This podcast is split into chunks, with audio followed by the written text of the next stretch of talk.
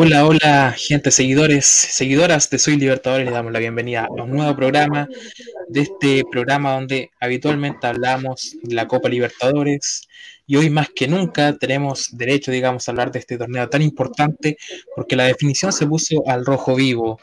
Eh, muchas cosas pasaron en esta quinta, en esta quinta jornada, muchas cosas curiosas también, algunos resultados que, que fueron un poco sorpresivos, algunas cosas que que fueron bastante curiosas, como por ejemplo Enzo Pérez atajando en el partido de River Plate ante Santa Fe.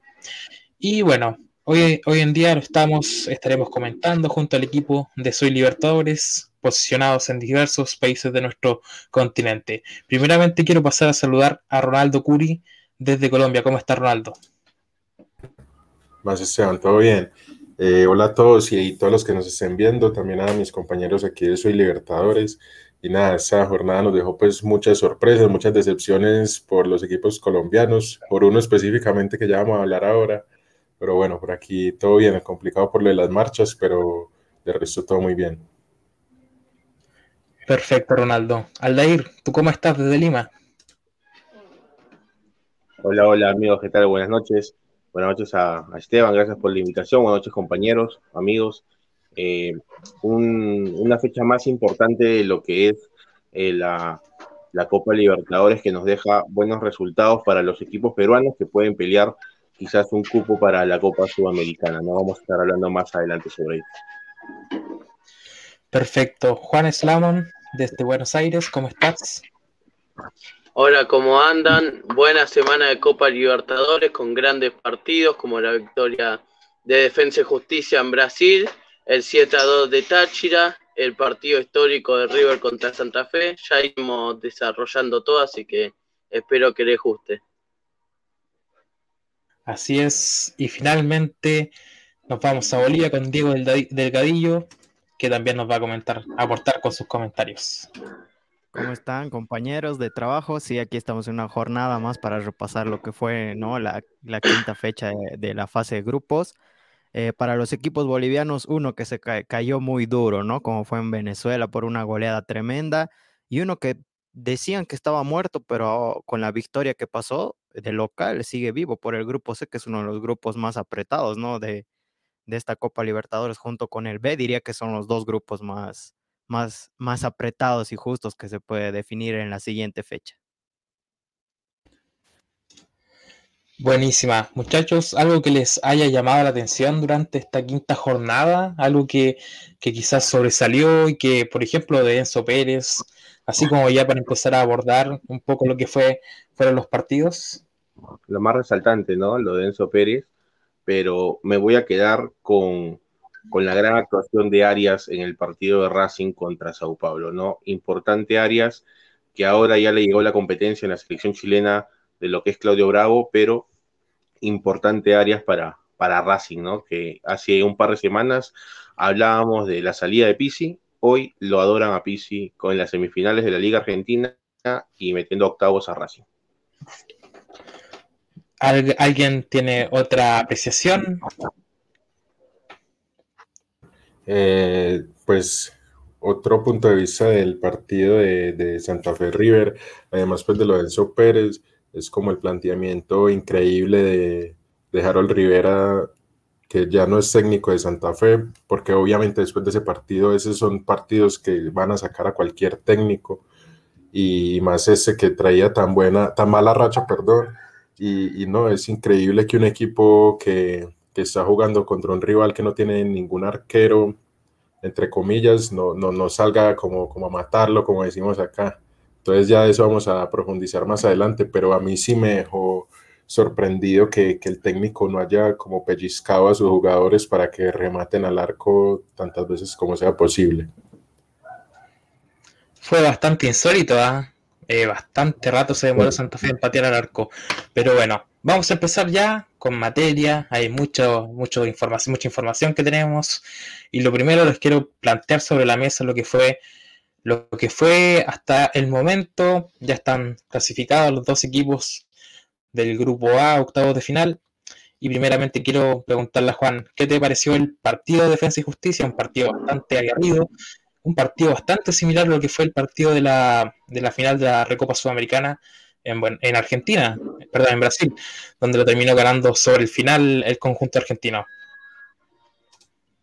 Sí, Defensa y Justicia hace historia, se mete en octavo de final de Copa Libertadores por primera vez en su historia.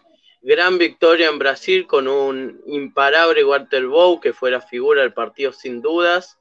Un, se aprovechó de un Palmeiras tal vez que con mucho suplente porque juega la final del Paulista, pero Defensa y Justicia fue a Brasil, tú, hizo lo que tenía que hacer y logró los tres puntos claves para clasificarse.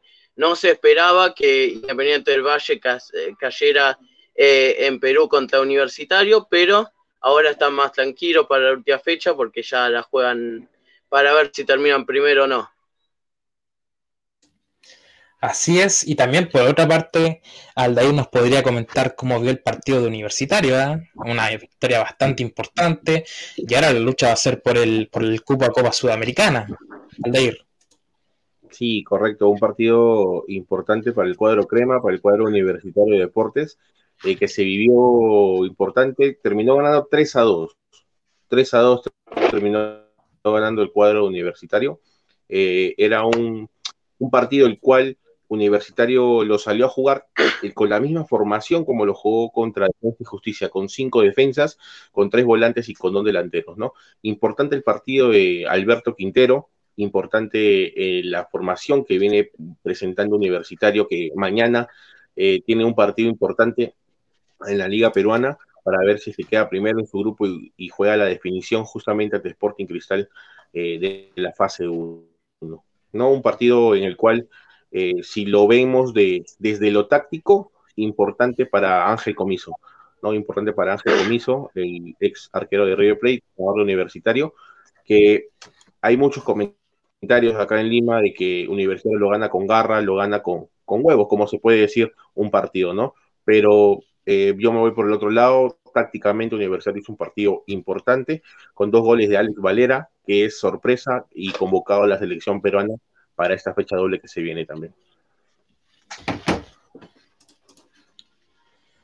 Bien, me gustaría que profundicemos. Los, goles del partido, te voy a indicar, hubo doblete de Alex Valera, ¿correcto? Un gol de eh, en el niño Quina y adelantó para Independiente del Valle John Sánchez y Titi Ortiz hizo el empate 2-2 momentáneo. Yo por ahí leí un, un tuit tuyo de Aldair que, que que tú colocabas que Aldair, perdón, que Cristian Ortiz solamente sabe hacer golazos. efectivamente, así es.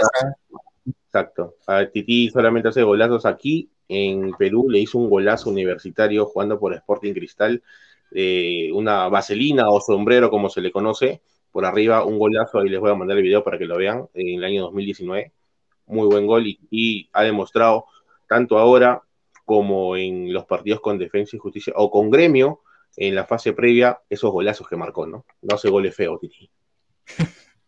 Así es. Diego, ¿tú tuviste la posibilidad de ver este, esta, esta definición del grupo A?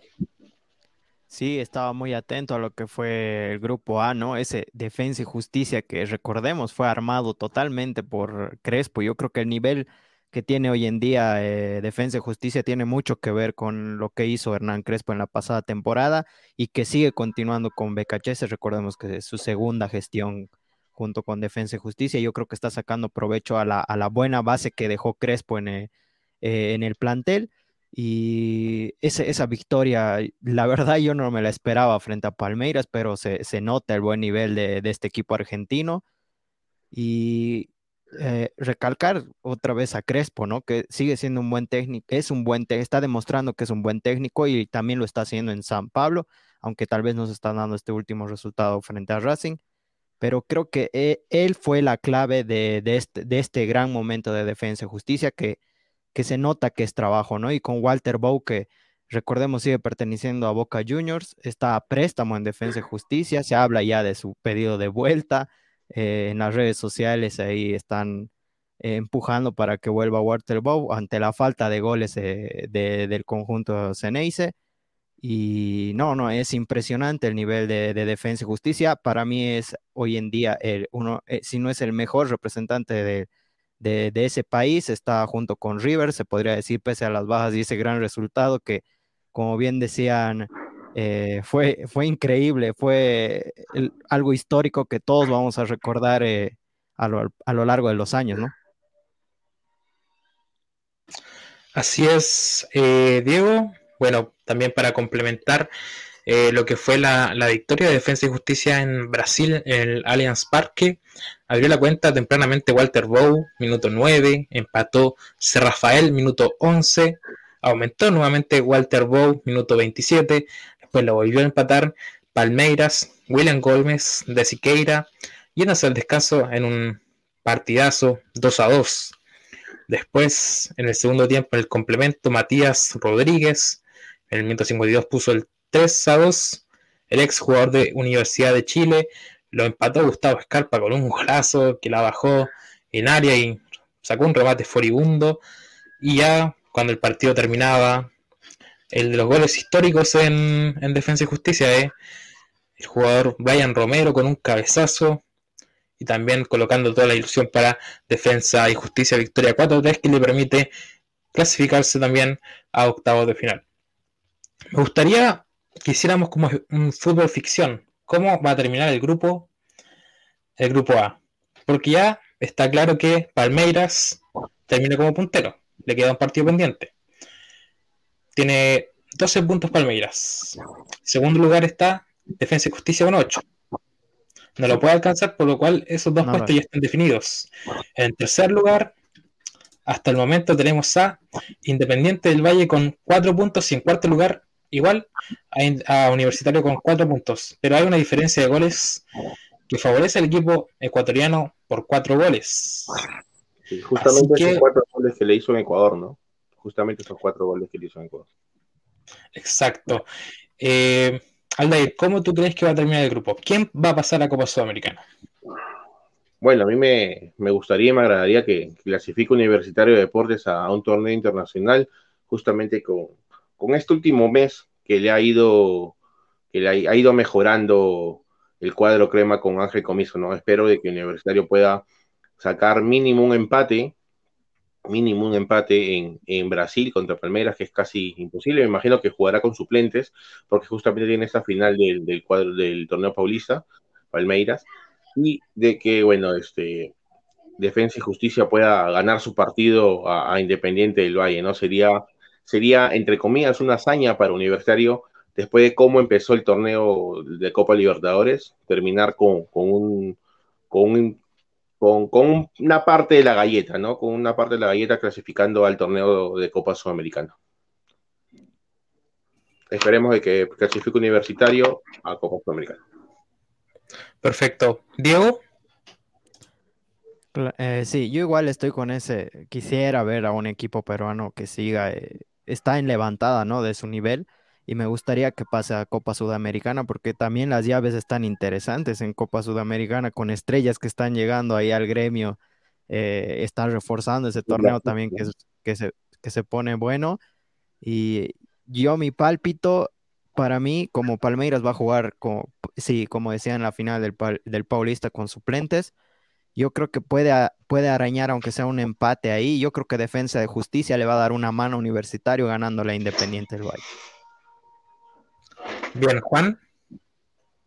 Yo creo que puede clasificar universitario. Depende mucho de que Defensa y Justicia le gane Independiente del Valle. Pero Palmeiras seguramente ponga suplente porque además de la final del Paulista empieza el Brasileirao, así que seguramente ponga suplente. Universitario tiene que asegurar eso y tratar de ganar en Brasil. Yo creo que puede pasar Universitario.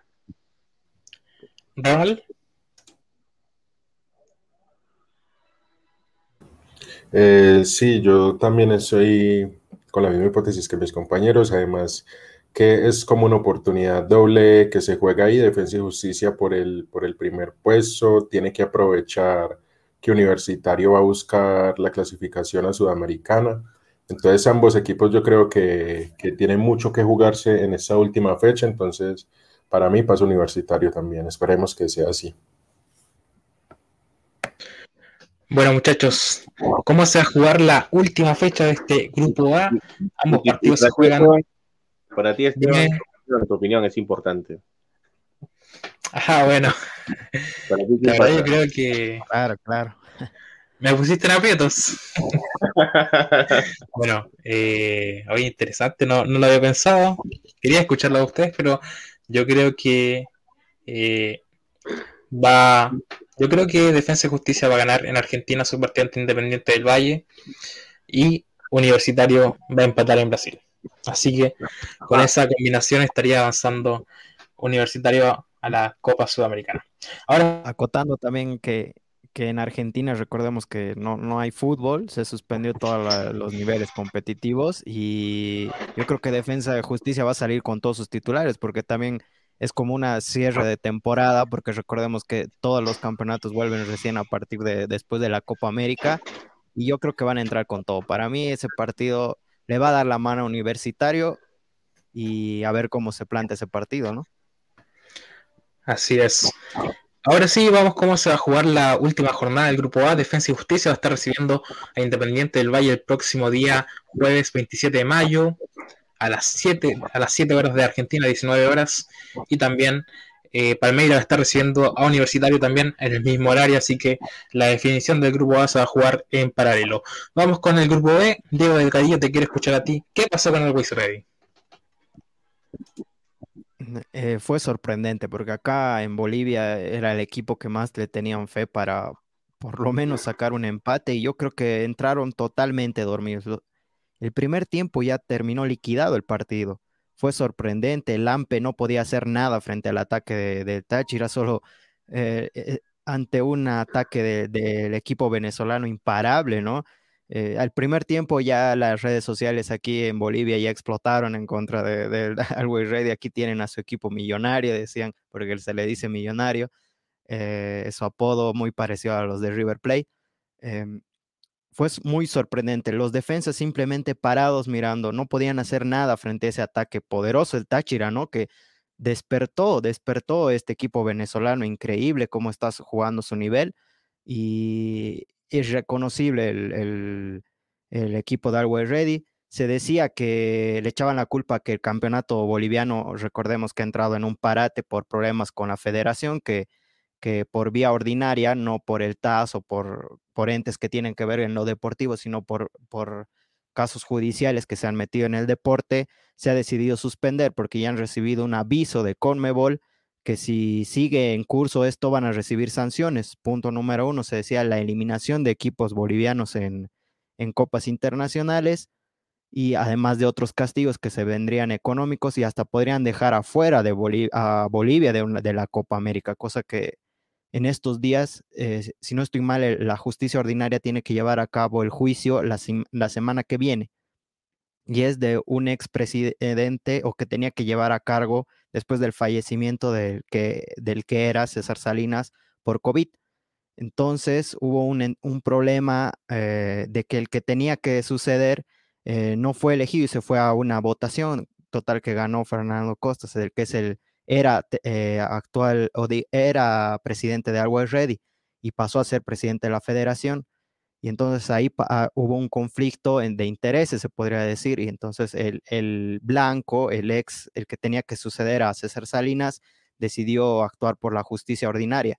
Entonces, Conmebol igual eh, mandó una sanción a este dirigente que le suspendía por 30 días principalmente, porque que no tenga ninguna actividad con esto, porque recordemos que la FIFA como la UEFA y, también Conmebol no, no permiten que la justicia ordinaria o política eh, interfiera en el deporte, porque tiene su propia justicia, tiene sus propias reglas y, recordemos que hay sanciones muy fuertes, ha pasado en, en, en países hace poco, entonces está pasando por una crisis total. Diez clubes del campeonato local han decidido suspender el campeonato hasta de, igual que en Argentina. Bueno, en Argentina es por el COVID, pero aquí ha pasado por la dirigencia ante la sanción, decidieron parar hasta que se resuelva este problema y se dice que se volvería, mm, se volvería después de la Copa América en julio.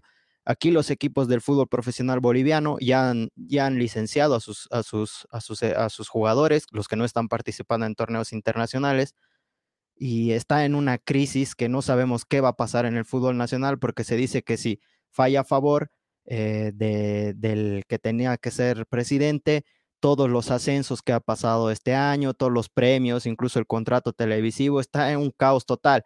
Entonces, I was ready, y lo que dijo el turco Assad, dijo que su equipo no se, no, no, no se siente en competencia porque no está jugando el campeonato local. Y, y es ahí también donde lastimosamente es verdad. Y, y lo malo también de Always Ready es que ellos también por, por descansar eh, partidos entre semana decidieron suspenderlo. Eh, eso, eso también no, no, no, no entiendo, se queja de la falta de, de, de, que no tienen ritmo cuando ellos mismos deciden suspender partidos de, de, en la liga local para guardar descanso en la Copa Libertadores. Para mí fue un, una simple excusa, Está, sí, ha pasado una, un, un, mal traspié Always Ready y no se pudo, no se pudo reponer frente a, una, a un Deportivo Táchira imparable en el ataque. Pero eso viene, sí, eso viene de, de, parte de la dirigencia, ¿no? Justamente quizás no hay una, hay una buena comunicación en parte de la dirigencia con el comando técnico. Quizás el comando técnico quiere que continúen los partidos, pero la, la dirigencia está con esto. Más que todo, ese es el problema que, que genera eh, los políticos llegando al fútbol, ¿no? Llegando a, asociaciones deportivas, todo eso es lo que genera eh, por un Bien, parece que por ahí se anduvo cortando un poco la conexión, pero bueno, eh, complementar la información del partido Deportivo Táchira. Fue una terrible goleada, terrible goleada. Yo miraba el partido y terminó el primer tiempo, era goleada 4-0. Comenzó el segundo tiempo, apenas me estaba tomando, me estaba sirviendo el café que me fue a preparar y Freddy Góndola ya había marcado el quinto gol. Fue una locura de partido. Eh, de Brasil-Alemania. sí, exacto. Aquí eran lo, los memes que son recurrentes eh, de los equipos rivales, no hacían, no paraban, ¿no? Y, y, eso que el turco Asad metió mano en el entretiempo, tres cambios de, de entrada y a los segundos entró el quinto. Eso sí, eso sí, hizo varias modificaciones y, y no le sirvieron bastante mucho. Eh, Freddy Góndola, oye, qué, qué buena actuación. ¿eh? Antes de, de, de, seguir avanzando, quiero destacar la buena actuación de los jugadores panameños en esta, en esta jornada de la Copa Libertadores. Alberto Quintero, Rolando Blackburn y también Freddy Góndola marcaron diferencias de manera considerable. No sé qué opinan ustedes, muchachos.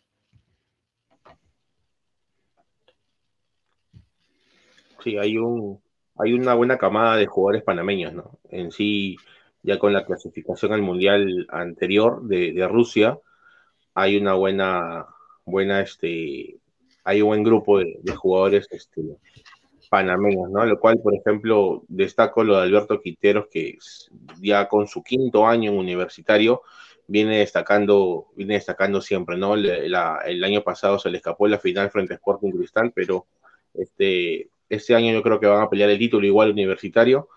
Alberto Quintero se merece, creo yo, por tanto tiempo en universitario, un título con el cuadro crema también.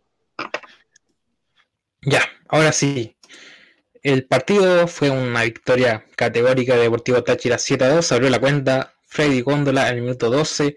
Aumentó de penal Maurice Koga. El 3 a 0 fue obra de Gerson Chacón, nuestro jugador destacado del grupo B de la semana. El 4 a 0 llegó a través del argentino Lucas Gómez, minuto 44, que hoy día también volvió a anotar en el torneo doméstico, a pesar de que el equipo venezolano perdió. Hasta ahí se iban al descanso con una victoria comodísima, ya sentenciado. 4 a 0 Deportivo Táchira en el complemento y en el minuto 46, apenas iniciado el complemento, Freddy Góndola con una desconcentración aprovecha de sacar un remate furibundo y derrotar a Carlos Lampe. 5 a 0 hasta ese momento. El descuento llegó a través de Vander Sacramento Viera, minuto 55, 5 a 1. Eh, después Michael Covea, eh, minuto 61, puso el sexto gol para. Perdón, era el séptimo gol para Deportivo Táchira y después llegó otro nuevo descuento de John Jairo Mosquera que ingresó en el segundo tiempo y puso el 7 a 2, victoria importantísima de Deportivo Táchira. Eh, vamos con el otro partido del grupo B. Yo quiero decir que no, no quiero adelantarme a nada, pero otra vez Olimpia está al borde del fracaso continental. Otra vez Olimpia al borde de quedar eliminado en, en, fase de grupos, uno de los equipos considerados gigantes del continente, llamados a ser protagonistas, y que nuevamente está pasando penurias y que también se jugará la vida en la última jornada, Juan. Sí, fracaso de Olimpia si no llega a clasificar de nuevo. Segunda temporada consecutiva donde Olimpia se puede quedar afuera en grupos. La otra fue contra un Delfín, que en teoría Olimpia tendría que haber pasado en ese grupo. Tenía Defensa y Justicia, que era difícil a Santos, pero con Delfín tendría que haber ganado y perdió. Ahora otro fracaso más, donde logró ganar al War Ready en el último minuto en Bolivia, tres puntos de oro, y no salió a atacar contra Internacional. No, no planteó un buen partido cuando era de local, y cuando necesitaba los tres puntos sí o sí ahora tiene que ir a golear sí o sí a Táchira, porque si no, se queda fuera. Por diferencia de gol tiene menos 5, y si no me equivoco, Táchira tiene más 1, o sea, tiene que golear 3 a 0 mínimo. Así que Olimpia se va a tener que plantear muchas cosas, más allá de si pasa o no, que no creo que pase. Se tiene que plantear muchas cosas a futuro porque no, no se puede quedar, un club como Olimpia no se puede quedar afuera en grupo dos veces consecutivas. Así es, y también este, este partido se definió en los minutos finales. Fue bastante superior, digamos, en el trámite del partido limpio, pero a veces eso no sirve de mucho en partidos que son decisivos y ante rivales que son también eh, rivales directos. Acá estoy revisando la estadística y el gol de, de, Internacional llegó en el minuto 83 a través de Yuri Alberto, que también en el minuto 90 se fue expulsado, pero era un partido clave, porque acá los dos equipos que ganaban sus respectivos duelos tenían medio pie en octavos de final, como lo es el caso de Deportivo Táchira y Internacional. Así que, eh, Aldair. Sí, dominó, dominó bastante el primer tiempo Olimpia, pero bueno, eh, siempre estuvo, creo que desde el inicio, el segundo tiempo estuvo con un hombre menos y creo que eso le pasó factura, ¿no? Internacional hizo bien su trabajo jugando el contragolpe y, y, Olimpia le, le, costó ese hombre de menos casi todo el segundo tiempo, ¿no? Y sí, sí, eh, hoy en día, eh, y también es una estadística que uno también puede comprobar, yo personalmente no la manejo, pero si uno hace la, la, la estadística de cuántos jugadores se han expulsado a la, a la fecha, vas a tener un número importante. O sea, yo creo que al menos eh, hay al menos un expulsado por partido en, cada jornada. Así que, bueno, eh, también complementó lo que decía Aldair, fue expulsado en el minuto 66 Saúl Salcedo, central paraguayo, que también creo que tuvo pasos por el fútbol argentino. Así que se pone al rojo vivo la definición del grupo B eh, sobre todo para Olimpia, que está obligado, como decía también Juana, a, ganarle a, Deportivo Táchira. ¿Cómo quedó el grupo con estos resultados? En primer lugar está Internacional con nueve puntos, más una diferencia de goles de más siete. En casa se hizo muy, muy fuerte el equipo brasileño, sobre todo con aquellas goleadas a, Táchira y a Olimpia. En segundo lugar está Deportivo Táchira con nueve unidades, con más uno. En tercer lugar, Always Ready con 6 puntos, con una diferencia de menos 3. Y en último lugar está el cuadro de Olimpia de Paraguay. ¿Y cómo se va a definir la última jornada? Y también me gustaría que ustedes ya se vayan preparando para comentarme cómo se va a definir el grupo, en, en qué lugar, quiénes van a clasificar a Copa Libertadores y a Copa Sudamericana. Como les decía, la última jornada Olimpia va a recibir a Deportivo Táchira el próximo día miércoles 26 eh, de mayo a partir de las 19 horas de Paraguay.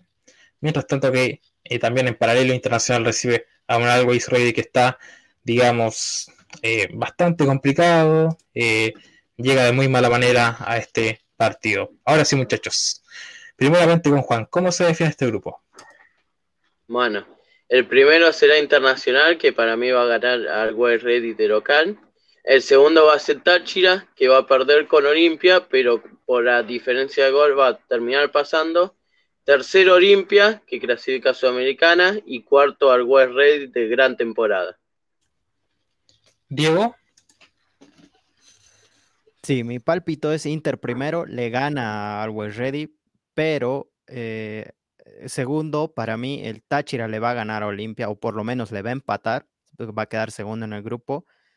Al West Ready para mí que queda tercero en el grupo, pero ojo, cuidando de que no se haga golear con Internacional. Puede perder un 2 a 0, 1 a 0. Recordemos que tiene menos 3 de diferencia en el grupo, 6 puntos. Olimpia tiene menos 5 de diferencia, 6 puntos. Para mí, incluso hasta perdiendo, puede pasar a una sudamericana al West Ready, que es mi pálpito. Para mí pasa al West Ready a una sudamericana y cuarto queda Olimpia otra vez en el fracaso. ¿Rival? Eh, sí, para mí Internacional queda de primero, va a ganar eh, ya este partido deportivo Táchira contra Olimpia. Yo también creo que Olimpia gana, pero, pero no va a ser suficiente para, para, clasificar. Entonces los dos clasificados serían Internacional y Táchira. Y Táchira. Olimpia iría tercero por, por la diferencia de gol y de último al, al, al perdón, al Ready. ¿Al Bueno, yo voy más por lo de Diego, ¿no? Yo creo de que Iowa Ready, eh, con todos los problemas que tiene, va a sacar adelante y va a clasificar a la Copa Sudamericana. Veo al equipo de Táchira, un equipo venezolano clasificando a octavo de final. Y primero, obviamente, va a quedar este internacional. Eh, y Olimpia nuevamente va, va, a tener un fracaso en esta Copa Libertadores, que ya el próximo año tiene que despertar y poner a, su equipo donde, donde merece estar. Yo creo que sería, de tal cual te lo he dicho, Inter primero, Táchira segundo y Aguas Ready tercero. Bien, eh, para no quedarme atrás, también quiero eh, decir lo que yo pienso. En primer lugar va a terminar Internacional, en segundo lugar va a terminar Deportivo Táchira, tercero Olimpia y cuarto Always Ready. Así que la verdad, difiero bastante con ustedes. Así que es una definición de grupo que por el momento no está nada definido a diferencia de los otros grupos. Así que va a haber que estar muy pendiente de lo que ocurra la semana que viene. Vamos con el grupo C. Juan, ¿qué te pareció el partido de Boca Juniors ante Barcelona? Después ya le voy a preguntar a Diego, que también es hincha acérrimo del conjunto Ceneice. Mal partido de Boca mayoría de suplentes, se podría decir que sí, porque tenía supuestamente que jugar el domingo, que se terminó suspendiendo, pero mal partido de Boca, no, no encuentra rumbo. Ah, el miércoles, no, el jueves que se jugó, era tendencia número uno, andate ruso, la gente de Boca está muy enojada con ruso, ya no, no aguanta este juego de ruso, y yo creo que Boca va a terminar quedándose con ruso porque va a terminar clasificándose a la siguiente fase pero en cuanto a juego, Russo deja mucho que desear, no se está encontrando una idea de juego, no se encuentra nada, depende de individualidades y eso le va a costar mucha boca en un futuro. Sacó un empate que, lo deja cómodo porque la última fecha se, enfrenta a Stronger, pero es un Stronger que viene en su vida, no hay que confiarse, no sé si va a gorear, no creo que goree, no hay que confiarse porque puede pasar eh, el papelón Boca en la última fecha. Diguito. Sí, un pésimo, pero pésimo partido del cuadro Ceneice frente a un Barcelona que supo plantarse bien en la bombonera, eh, que viene jugando bien para mí Barcelona, pese a haber perdido en La Paz. Eh, el equipo ecuatoriano está mostrando un buen nivel frente a grandes competidores que tiene el grupo como campeones de Libertadores, como son Santos y Boca, pero para mí es el mejorcito del grupo, lejos, podría decirlo, muy mal Boca. Eh, en el resumen era increíble las, estadísticas, eh, cero tiros al arco, cero remates, o sea, no, no, no, atacó en ningún momento seriamente por las bandas, eh, simplemente corría las bandas el balón, no había nadie en el medio, como decían, jugaron varios alternativos, ¿no? En el cuadro de Boca Juniors. Eh, Tevez entró en el segundo tiempo, no pudo cambiarle la cara. Soldano una vez más se llevó todas las críticas en redes sociales junto a Russo por el pésimo nivel que, está teniendo el delantero. eh, una jugada que se está repitiendo en GIFs en cada momento, e, en Twitter más que todo, que es esa de Soldano donde abre las piernas, es, es, el 9 y está encarando hacia el arco y abre las piernas para el pase, agarra la pelota y jugátela. E, e, esas eran un, un, poco de las, de las críticas que llovían en, en, en, Twitter, ¿no? Que estaba explotando contra Russo. Y como decían también, yo creo que para mí Boca va a clasificar y va a continuar Russo. También tiene que ver mucho cómo se va a mover en, en el en el libro de pases, ya se están hablando de algunos jugadores, otros que se van. Y con Die Stronger, para mí que está en levantada, pero no le va a alcanzar. Eh, no creo que golee tampoco en la última fecha Boca Juniors. Yo creo que a lo mucho va a ser un 2 a 0, un 2 a 1. No creo que, que sea muy superior eh, en, el, en el juego. Em, todo depende también, es que los equipos bolivianos también a veces eh, frente a equipos grandes eh, no suelen, eh, es como por así decirlo, les tiemblan los pies y yo creo que se va a dar una clasificación. El, empate no es malo tampoco, pero el juego es lo que preocupa porque eso es lo que más está reclamando la gente. No hay ideas de, de, un, de un estilo futbolístico dependen de una individualidad, si está bien Villa, si está bien Pavón, que, jugaron. Eh, Soldano, bueno, lo dejo un poco de lado de, si se esperan algo de él. Eh, entró Cardona también, no, no, pudieron cambiar el rumbo del partido y es preocupante el nivel. Como decían, también estaban cuidando jugadores para la liga que al final se terminó suspendiendo pero con este nivel flojito de Boca yo creo que le va a alcanzar para, clasificar. Oye, y eso que tú resueltas también, Diego, da para meme, ¿ah? guardar jugadores para el torneo local y que finalmente te terminen suspendiendo el partido. Algo. Yo veía hartos comentarios de hinchas de Boca que se reían, que, que puteaban, que estaban bastante molestos porque al final terminan rifando la clasificación eh, es muy probable que acceda a Boca, pero también existe una alta probabilidad de que también quede afuera. Porque si bien por ahí está todo imprevisible, como también decía Diego eh, y también Juan, The Strangers viene en alza y por ahí puede rescatar un punto en, en, la boca, en la bombonera. Y también hay que tener en cuenta de que en el otro partido juega Santos ante un Barcelona que está clasificado y, de, y que de obtener una victoria se metería en lo que es la serie de octavo de final. No sé qué opinan ustedes, muchachos. Sí, yo tengo una opinión de, parte de, Boca. Es importante lo, lo, que, lo que genera la hinchada en presión a lo que viene sucediendo ya con, con Boca en, esto, en ese tiempo, ¿no? En ese inicio de la Copa Libertadores que no, no ha sido nada bueno, ¿no? Yo creo de que este 0 a 0 que generó muy buen partido de, del paraguayo Riveros en la defensa de, Barcelona. Siento que Barcelona fue a hacer su partido, necesitaba un punto para clasificar, hizo su trabajo, lo consiguió. Eh, importante para, para el cuadro ecuatoriano que no es de ahora, ¿no? Sino ya viene demostrando de que merece un poco más en, lo que es este decir presente en, en un torneo internacional. Importante Importante lo, lo del número 10, se me va el apellido, el, argentino, uruguayo creo que es, el del, cuadro de Barcelona.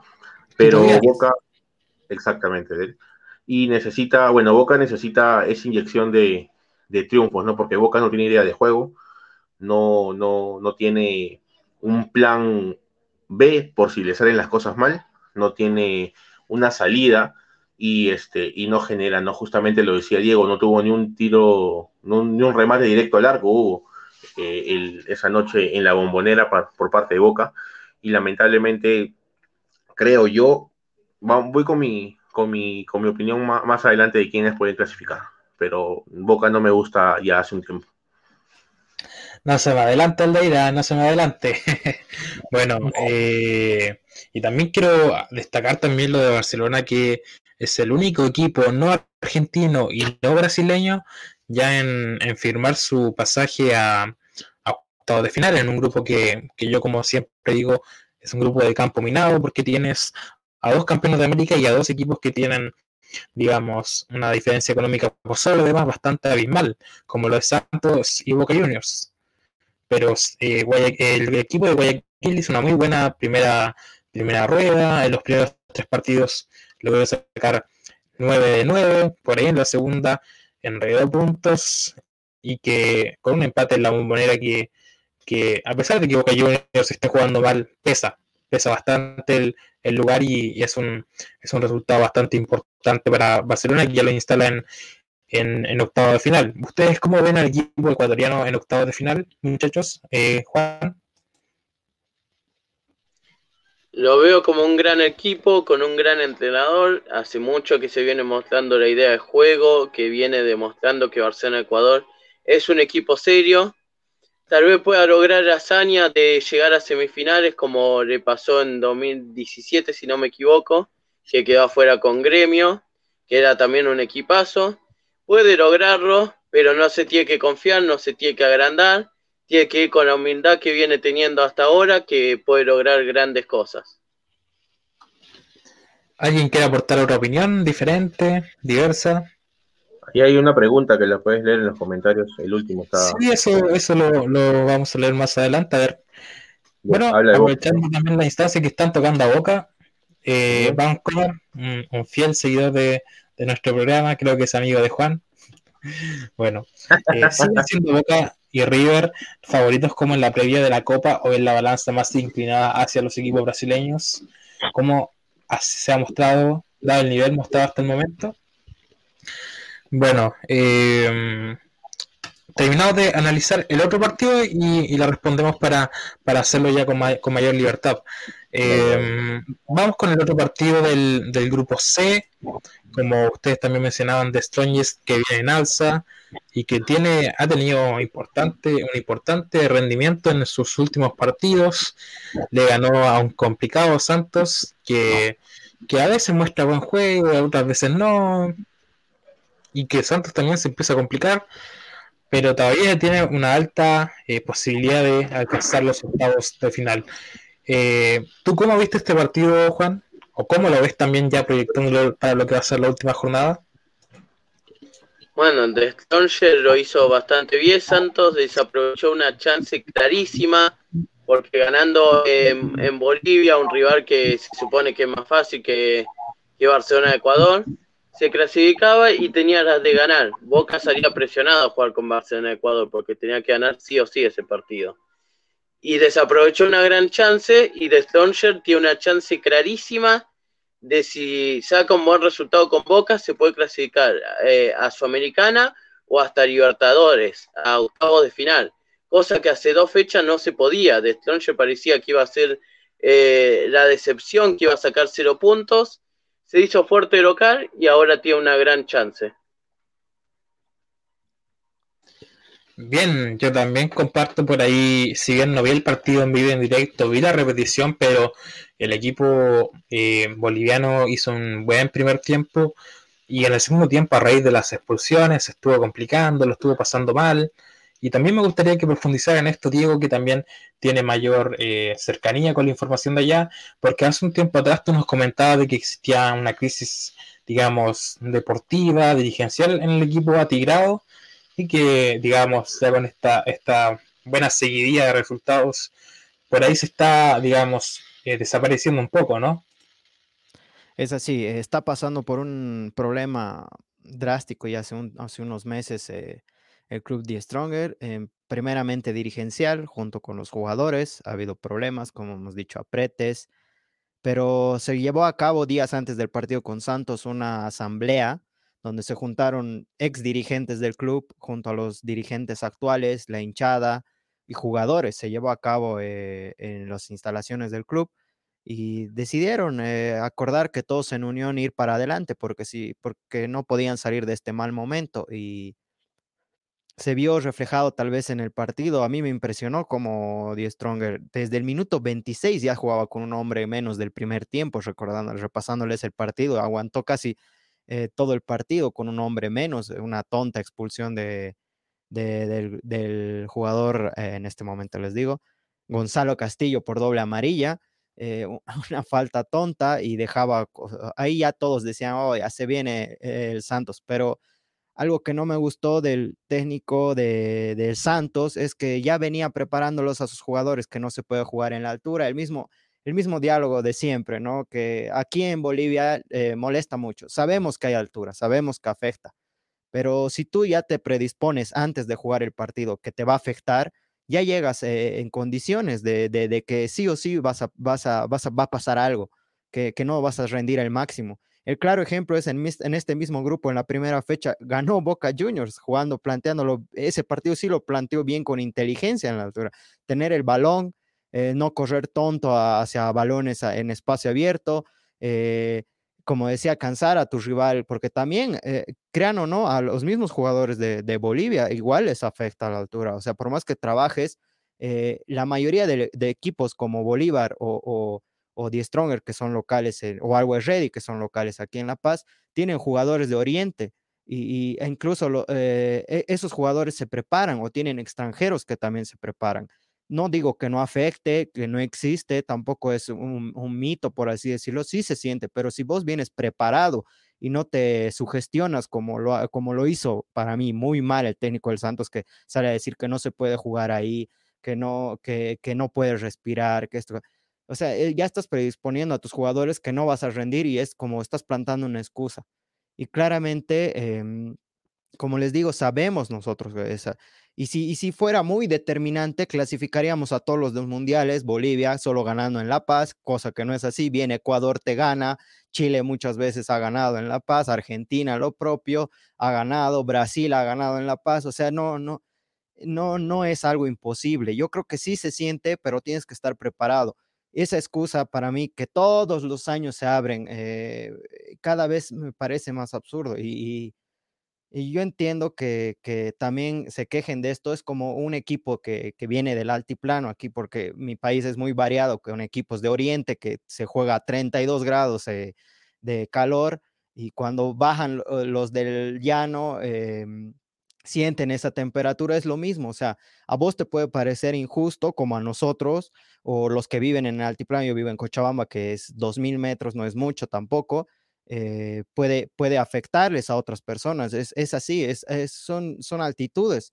En Europa pasa lo mismo, hay jugadores que juegan con bajo cero y, y, no, no llega ese mismo, ese mismo diálogo que pasa en nuestro continente. Lastimosamente en nuestro país se ve muy afectado porque los mejores clubes son de esa, de esa zona específicamente, de La Paz, donde se juega 3.000. Y Always Ready eh, juega de local en el Alto, que es 4000, y no pudieron jugar de local sus partidos porque están recién instalando las iluminaciones. Quería hacer de local esta copa. Yo creo que por el buen nivel que tiene, yo creo que al año ya va a jugar ahí, yo creo que va a ser peor este boom del, del, del, de la altura, ¿no? Y para mí es prepararse mentalmente. Bien, eh, yo considero que también eso de, de, que la altura es, una, es, un, es un discurso, es un factor que también los medios de comunicación instalan. Incluso personalmente yo cuando eh, me toca analizar un partido que se va a jugar en la altura, en, perdón, en, en Bolivia, en La Paz siempre doy el factor porque, eh, a ser sincero y, y, realista, yo creo que a los equipos argentinos, a los equipos brasileños les cuesta bastante jugar en allá. Obviamente sin entiendo también que exista una, un recelo, un, una molestia, pero tampoco es como algo para estigmatizar, sino que para es una fortaleza, es un factor que, que muchas veces puede ser tomado digamos, a favor para ustedes, Diego. Es así, sí. Eh, yo, como te decía, para, para mí juega muy eh, eh, a favor de nosotros, pero eso también es preparar, cómo preparas el plantel, porque si, si fuera muy determinante, siempre, o sea, sería un 90% de victorias, pues cosa que no es así, que siempre se dan igual resultados para otros equipos que se preparan mejor. Eh, para mí pasa mucho por lo mental. Yo sé que es físico, pero eh, para mí pasa por un problema de, de, de, sugestionarte también, de decir, ah, no, entonces aquí no se puede correr, entonces vas y en tu mente también está el que no vas a correr y se ha probado otras técnicas que como Viagra y ciertas cosas que te ayudan a la oxigenación, pero pasa también por hacer un, sí, es chistoso, pero pasa. La sopa eh, de condo, la sopa de condo, Exacto. Hay y, la sopa de condo, acá en Perú. El dato. y pasa que, pasa que también e, es eso, o sea, es prepararte para jugar un partido en la, en la altura. No es fácil, incluso para, para, para mí, que yo soy del Valle, no soy del altiplano, soy del Valle, a veces vas a jugar o viajo, digamos, a La Paz, eh, te invitan a un picado y se siente, pero eh, es también prepararse, porque ¿qué pasa si lo que no entiendo mucho de los clubes es que supuestamente, científicamente, llegar sobre la hora sientes menos los efectos de la altura? Y para mí no, es peor, porque sientes de golpe, o sea, es muy de golpe para mí.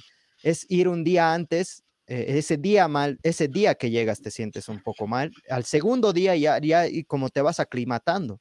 Es, es, es, más preparación de cada club, pero eh, yo creo que pasa mucho por cómo te paras también para jugar en la altura. Recordemos que son determinantes por los efectos del balón, que sí son reales. Eh, les hago recuerdo que los equipos bolivianos jugando en La Paz le pegan mucho de afuera, tienes que saber plantarte también frente a estos equipos, ¿no? De, del fútbol boliviano, porque sabes que te van a patear de lejos. Eh, como te digo, aquí se descansa mucho con el balón.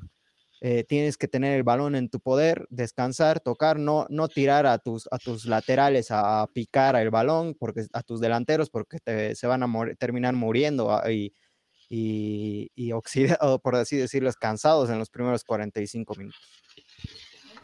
Ah.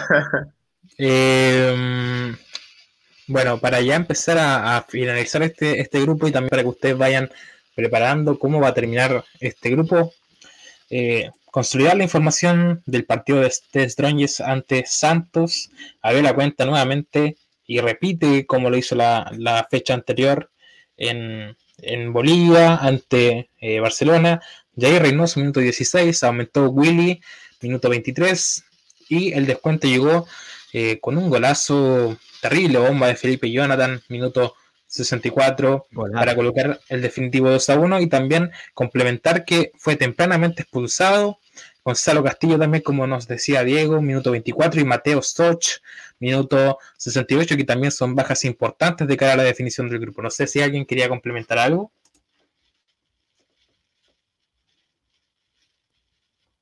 Bueno, eh, ahora sí, bueno, antes de, avanzar eh, en lo que van a ser las predicciones, ¿cómo se va a jugar la última jornada? Día miércoles, Boca Juniors recibe a The Strongest en la bombonera, mientras tanto que el Barcelona va a recibir a Santos en Guayaquil, en el estadio donde se va a jugar la final de la Copa Libertadores 2022. Ahora sí, muchachos, Juan, ¿cómo termina este grupo?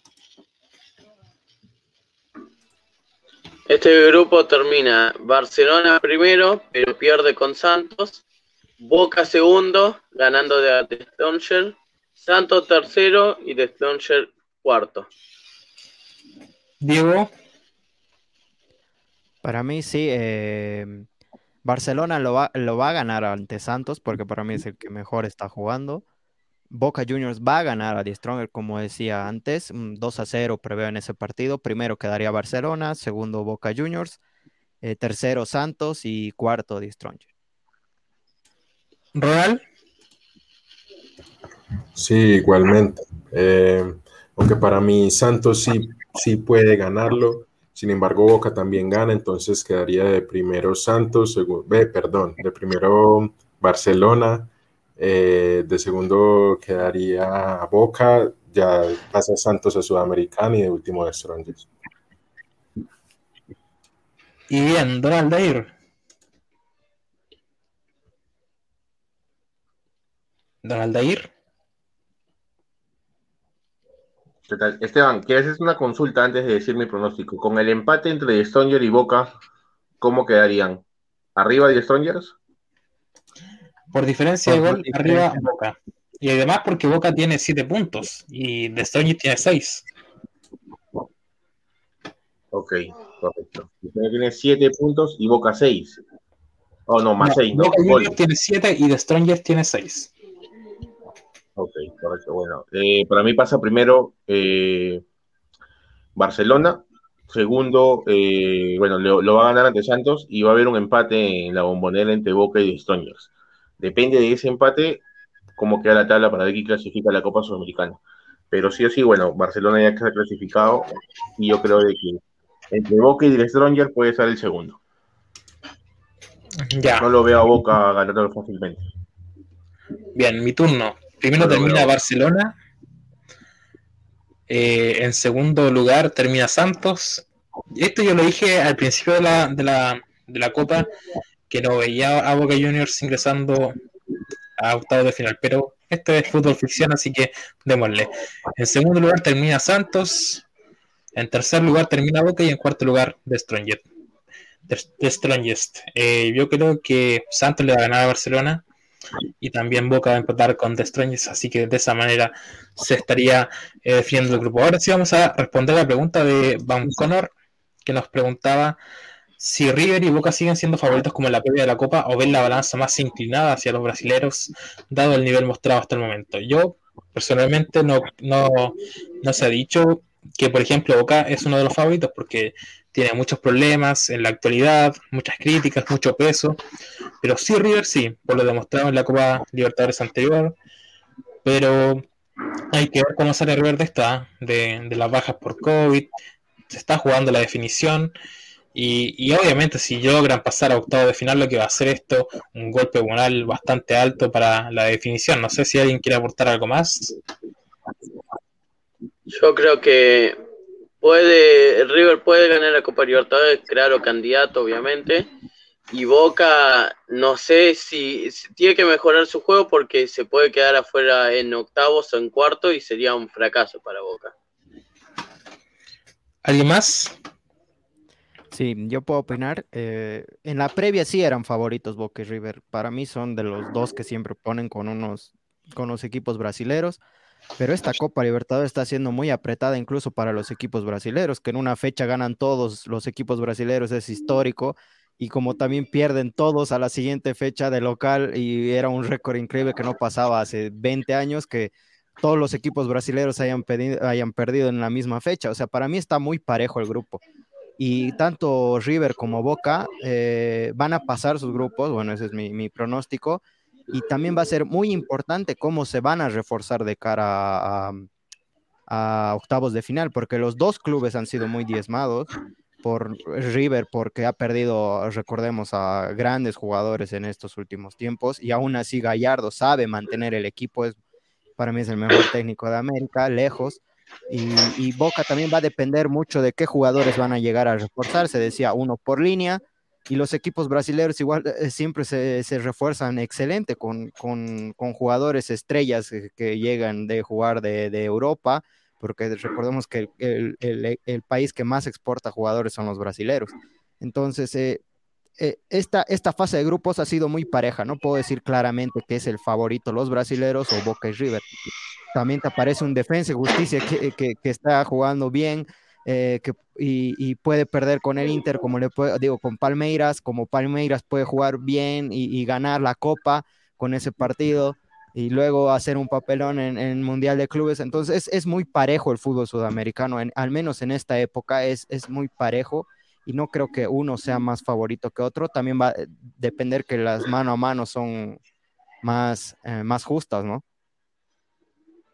Bien, ¿alguien desea emitir otra opinión? Si no, ya para empezar a, sí, a, a pasar. Chiquita nada más.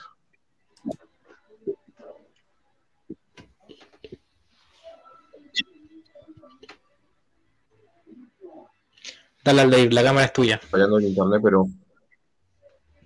Sí, sí.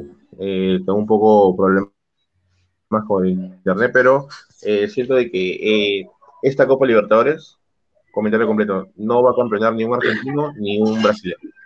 Va a haber pelea. Ah, bueno. Ronald, ¿tú quieres complementar algo más? Eh, sí, claro. Eh, eh, claramente antes de, de, una Copa Libertadores, River y Boca siempre son favoritos porque son de los equipos más grandes del continente. Y no sé si, si la, la, los equipos sudamericanos son muy, son muy reñidos los, lo, el nivel de los equipos o todos los equipos son muy intermitentes, porque puede ser también que a veces uno ve que los partidos, una, unas actuaciones espectaculares de, de, los diferentes equipos y va a ver la otra fecha y pierden partidos insólitos. Entonces, yo creo que a día de hoy River, River sigue siendo favorito y lo va a seguir siendo eh, en, las próximas fechas para mí. Y Boca depende mucho, como decía Diego, de, de, cómo se refuercen y cómo se refuerzan los otros equipos también. Yo solamente para terminar y avanzar el grupo D, yo considero que lo que cambia acá en Sudamérica con respecto a Europa es que las localidades son muy. Las localidades en los partidos pesan mucho. Pesan mucho, por ejemplo, Always Ready derrota en condición de local a un equipo brasileño y no es sorpresa porque tienen fortaleza jugando en condición de local, pero cuando les toca salir a Brasil, a Brasil les cuesta mucho. Y por ahí, cuando tú enredas, enredas puntos en condición de local, tienes que ir a rescatarlos a, a, otro lugar. Entonces, yo considero que por ahí va, va más que nada lo que, lo que, lo que hace más reñido, digamos, la, la disputa para acceder a octavo de final. A pesar de que siempre los que, digamos, los que acceden a, instancias finales son los mismos. Eso, eso no, no quita lo otro. Vamos con el grupo D. Quiero escuchar a Ronald que me cuente cómo vio ¿Qué pasó con Santa Fe, Ronaldo? No, bueno, eh, Santa Fe es un meme hoy en día en Colombia y yo creo que en todo el mundo. Eh, críticas y críticas bien merecidas porque por parte, bueno, por un, por un lado está el técnico. Eh, obviamente el planteamiento es, es, increíble, cómo no va a salir un técnico, al menos, por ejemplo, yo que, juego fútbol, cuando, cuando el arquero del otro equipo es débil, eh, siempre nos van a decir, así sea que deje mucho rebote, siempre le van a decir a los jugadores que pateen bastante, que, van a dejar rebote, ¿cierto? Y que se metan al área los delanteros para, buscar cazar un rebote. En este caso no ocurrió, pueden ser 20 remates, pero si no van al arco, eh, eh, prácticamente no cuentan.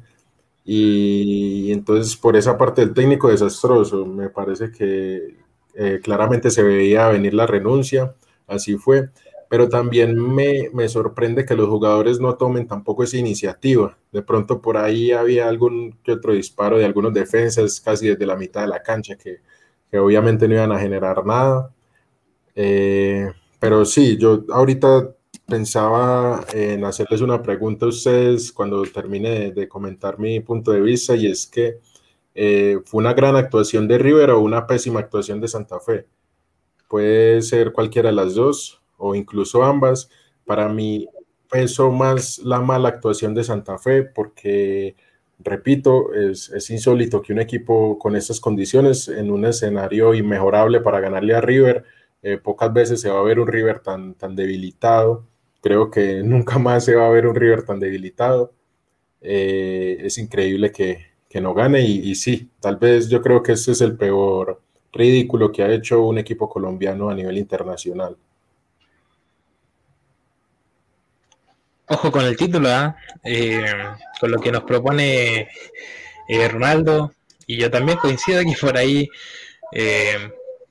hay actuaciones, digamos, para el olvido del fútbol colombiano, pero esta pasa a, digamos, a un nivel más alto. Eh, ya para seguir la conversación, los datos de este partido de la cuenta en minuto 3, Fabricio Angeleri, y, lo montó Julián Álvarez con un golazo en minuto 6. Los primeros 10 minutos aseguró el equipo argentino el partido, sabía que en el complemento iba a ser bastante complejo hacer algo, digamos, porque eh, por la falta de entrenamientos también, por, por la, las jornadas maratónicas, digamos en, digamos en suspenso, antes del partido, quizás fue una propuesta, una, una estrategia bastante inteligente de Gallardo. El descuento llegó a través de Kelvin Osorio, minuto 73, que también me llamó bastante la atención que estuviese en la banca porque es uno de los eh, jugadores destacados del equipo eh, eh, colombiano y que le tocó estar en la banca. No sé si alguien quiere aportar algo más respecto a este partido, por ejemplo, tú, Juan. Sí, que River hizo una hazaña. Lo que hizo el equipo de Marcelo Gallardo fue terrible, con Enzo Pérez desgarrado y atajando, cosa que en su vida lo hizo. Lo de Santa Fe fue un papirón, lo del entrenador de no poner de titular a Kelvin Osorio fue una vergüenza porque el segundo tiempo entró y fue la figura de Santa Fe en el segundo tiempo, hasta marcó un gol, que fue el, mejor del equipo en los anteriores cuatro partidos y no entiendo por qué el entrenador lo puso en el banco, no encuentro ningún motivo. La cagó ahí y además que Santa Fe por momentos pateaba el arco sabiendo que estaba Enzo Pérez, pero ya de mitad de cancha, o sea, cosa que es imposible que entre de ahí. Y no tenía, no podían dar dos pases, y en defensa, bueno, fue un desastre lo de Santa Fe en defensa. Eh, parecía que, querían que ganara River, le regalaban las jugadas a River. River fue una ráfaga los primeros 10 minutos, donde pudo meter hasta el tercero Después se, apagó un poco, pero obviamente por cansancio y por varios motivos era obvio que se iba a cansar en algún momento de atacar. Lo pudo liquidar, pudo meter el tercero en contras que tuvo, pero como siempre a River le cuesta mucho marcar goles. Así es, y también para complementar lo que dicen ustedes, eh, se vio un equipo digamos, un equipo colombiano que en los primeros minutos se vio bastante, digamos, confundido, no sabían qué hacer. Yo creo que fue tanta la presión de que les, decían que prácticamente tienen que ir a ganarle a un River que viene disminuido. Y finalmente les pesó eso encima y, hubo mucho, mucho nerviosismo. Por ejemplo, la, la, línea defensiva del equipo colombiano, Rocha, Torijano, no tenía una muy buena comunicación. Y por ahí yo creo que que surgieron los goles de, River Plate. No había mucha comunicación, errores tácticos bastante infantiles y, bueno, todos conocemos lo que fue el resto del partido y también no destacar lo que lo que lo de Enzo Pérez de jugar el partido como arquero en una posición que no era habitual, pero pero hizo el sacrificio por el equipo para completar el equipo y terminó siendo figura, a pesar de que, como también decía Ronaldo al principio, no le remataron mucho, pero lo que remató, lo que le remataron, lo que le tenía que llegar a las manos, lo atajó y finalmente terminan consolidando una victoria bastante importante para seguir con vida en el grupo. No sé si alguien quiere acotar algo más. Un pequeño acote nomás podría ser de que otra épica más de Gallardo, ¿no? Demostrando su, su, su, su carácter que imprimen sus jugadores, siendo jugadores eh, varios que jugaron el partido en reserva debutaron en una Copa Libertadores. Eh, para mí la figura fue elegida en Pérez, pero para mí fue Álvarez, qué gran nivel. Para mí ese es un gran delantero, cara de, futuro europeo, por así decirlo, eh, de Álvarez junto a Girotti que está con COVID. Para mí esos dos delanteros tienen mucho futuro en River Plate. Me hace mucho recuerdo Girotti a lo que fue un Higuaín en su época eh, incluso muy criticado por, la prensa que, que están pidiendo que, sea el titular y, no Borré, pero para mí Borré tiene jerarquía, pese a que no, no, no está pasando un buen momento, pero así son los delanteros. Y River Play es el, para mí es, es increíble lo que está logrando, es como fue Bianchi en su época con Boca Juniors, eh, es, eh, es superlativo el nivel de, de Marcelo Gallardo, que todo lo que lo que, lo que hace, lo hace bien por Copa Libertadores, es su competencia, que a, nivel local le cuesta mucho a River Plate, pero eh, a nivel continental es el, para mí hace mucho tiempo es el, mejor. Excelente, y también yo creo que todo esto tiene otro componente que le agrega otra aliciente más a la épica victoria de River, porque la jornada anterior Junior dio el batacazo en Brasil en el Maracaná en el partido número 100 que se disputó en ese escenario y le ganó 2 a 1. Perdón, ahí hay un error en, el GC, pero Junior le ganó 2 a 1 a un Fluminense con mucha categoría y también dejando boquiabiertos a todo el mundo, porque hasta ese momento Junior se ponía por sobre River y todo el mundo esperaba que River Plate no ganara ante Santa Fe. No sé cómo tuviste ese partido del conjunto Tiburón en Brasil, Ronaldo.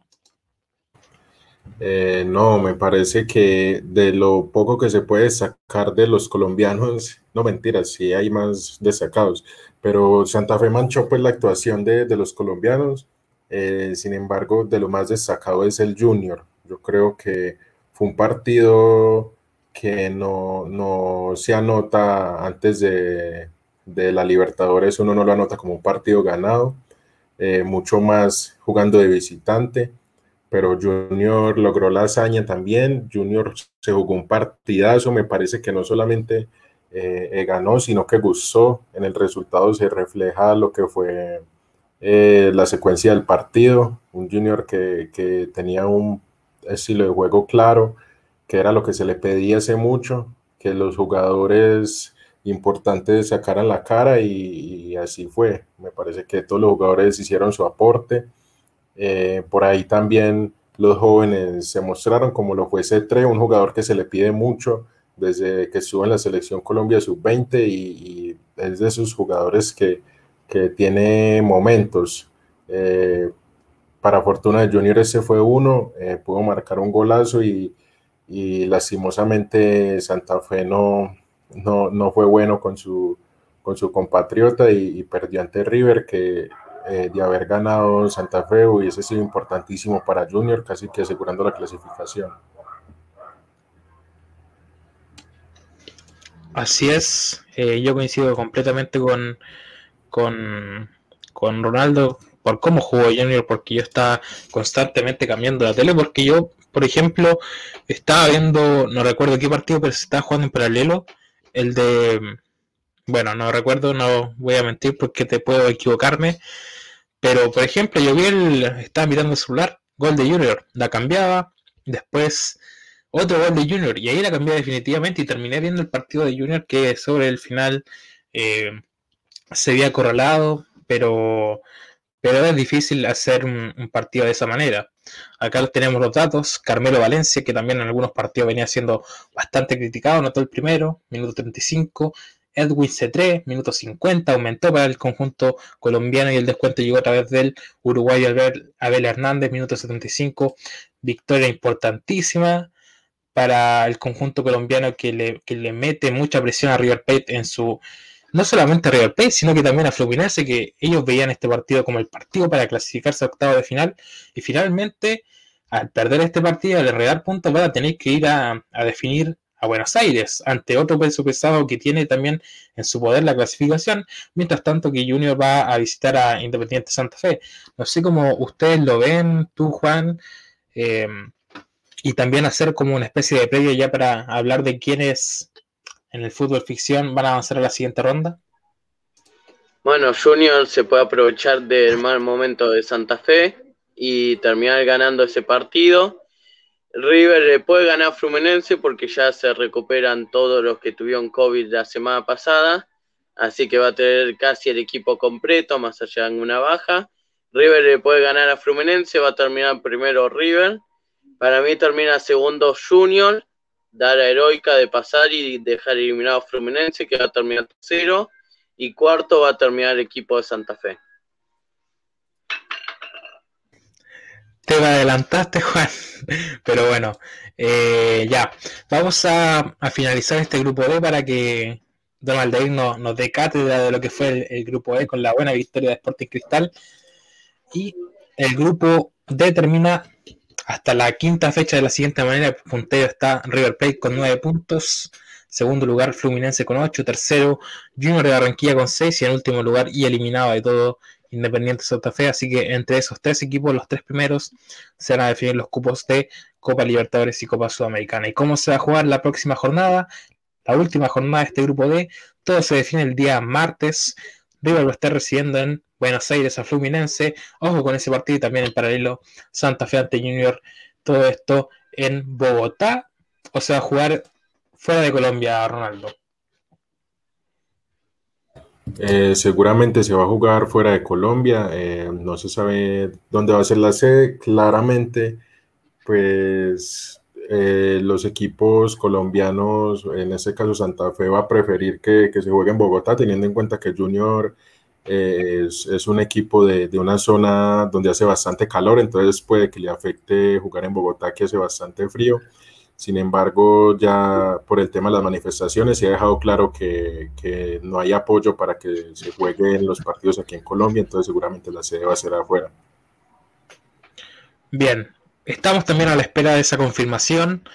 Eh, por lo general ya debería salir entre hoy y mañana la notificación de dónde se va a jugar ese partido definitivo también del grupo D. Ahora sí, ahora sí, Juan, no te alcancé a escuchar del todo, pero me gustaría que hicieras el balance de cómo según tú va a terminar el grupo. Bueno, River será primero, le ganará Fluminense el partido de la última fecha. El segundo va a ser Junior, que va a terminar clasificándose en un grupo muy peleado.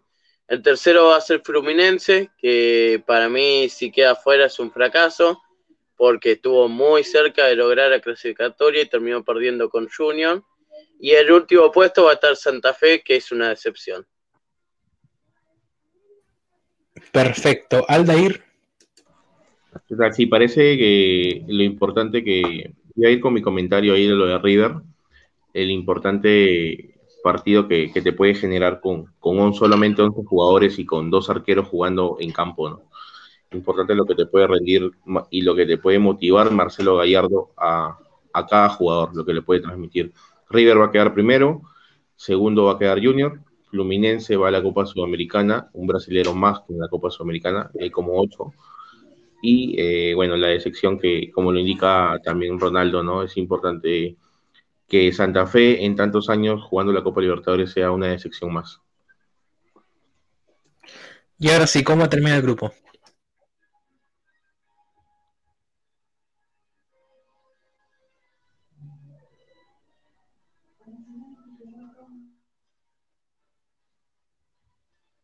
Bueno, tenemos al de ir de manera intermitente, así que vamos con Ronaldo para que nos haga el balance de cómo va a terminar el grupo. Eh, para mí se, está complicado, está complicado lo de River y Fluminense. Eh, yo quisiera, porque se lo merece, tiene mucho mérito, quisiera que gane River. Eh, Junior para mí está clasificado prácticamente, veo muy difícil que Junior no clasifique. Dudo mucho que Santa Fe pueda hacer algo frente a Junior y si lo llega a hacer va a ser el equipo más odiado del país, eh, si no lo es ya.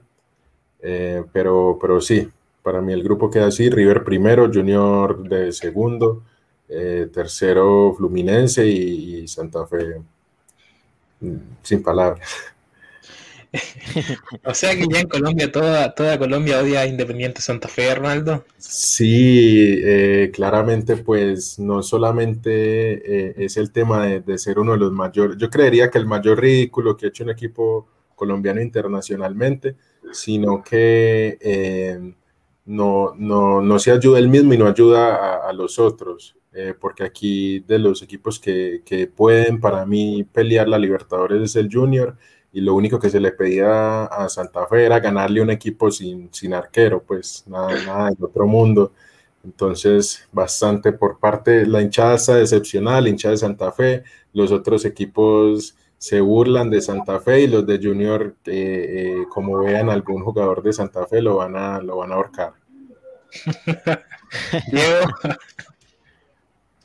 Sí, para mí Fluminense perdió esa gran oportunidad, era su partido frente al Junior y ahí Junior para mí ganó la clasificación, pero el partido que se van a enfrentar River Fluminense, eh, varios van a recuperarse, también Fabrizio Angeleri junto a Paradela en este último partido dieron COVID positivo, se pierden esos dos jugadores que jugaron frente a Independiente Santa Fe, pero recupera a, varios que dieron la, eh, primera ola que tuvo el, equipo de River Plate. Para mí ese partido contra Fluminense se va a dar un, un empate, River Plate llega a 10 puntos, Fluminense llega a nueve puntos, pero la victoria de Junior y el gol diferencia eh, llegaría a los nueve puntos, igual que Fluminense, pero para mí el gol diferencia va a marcar esta clasificación.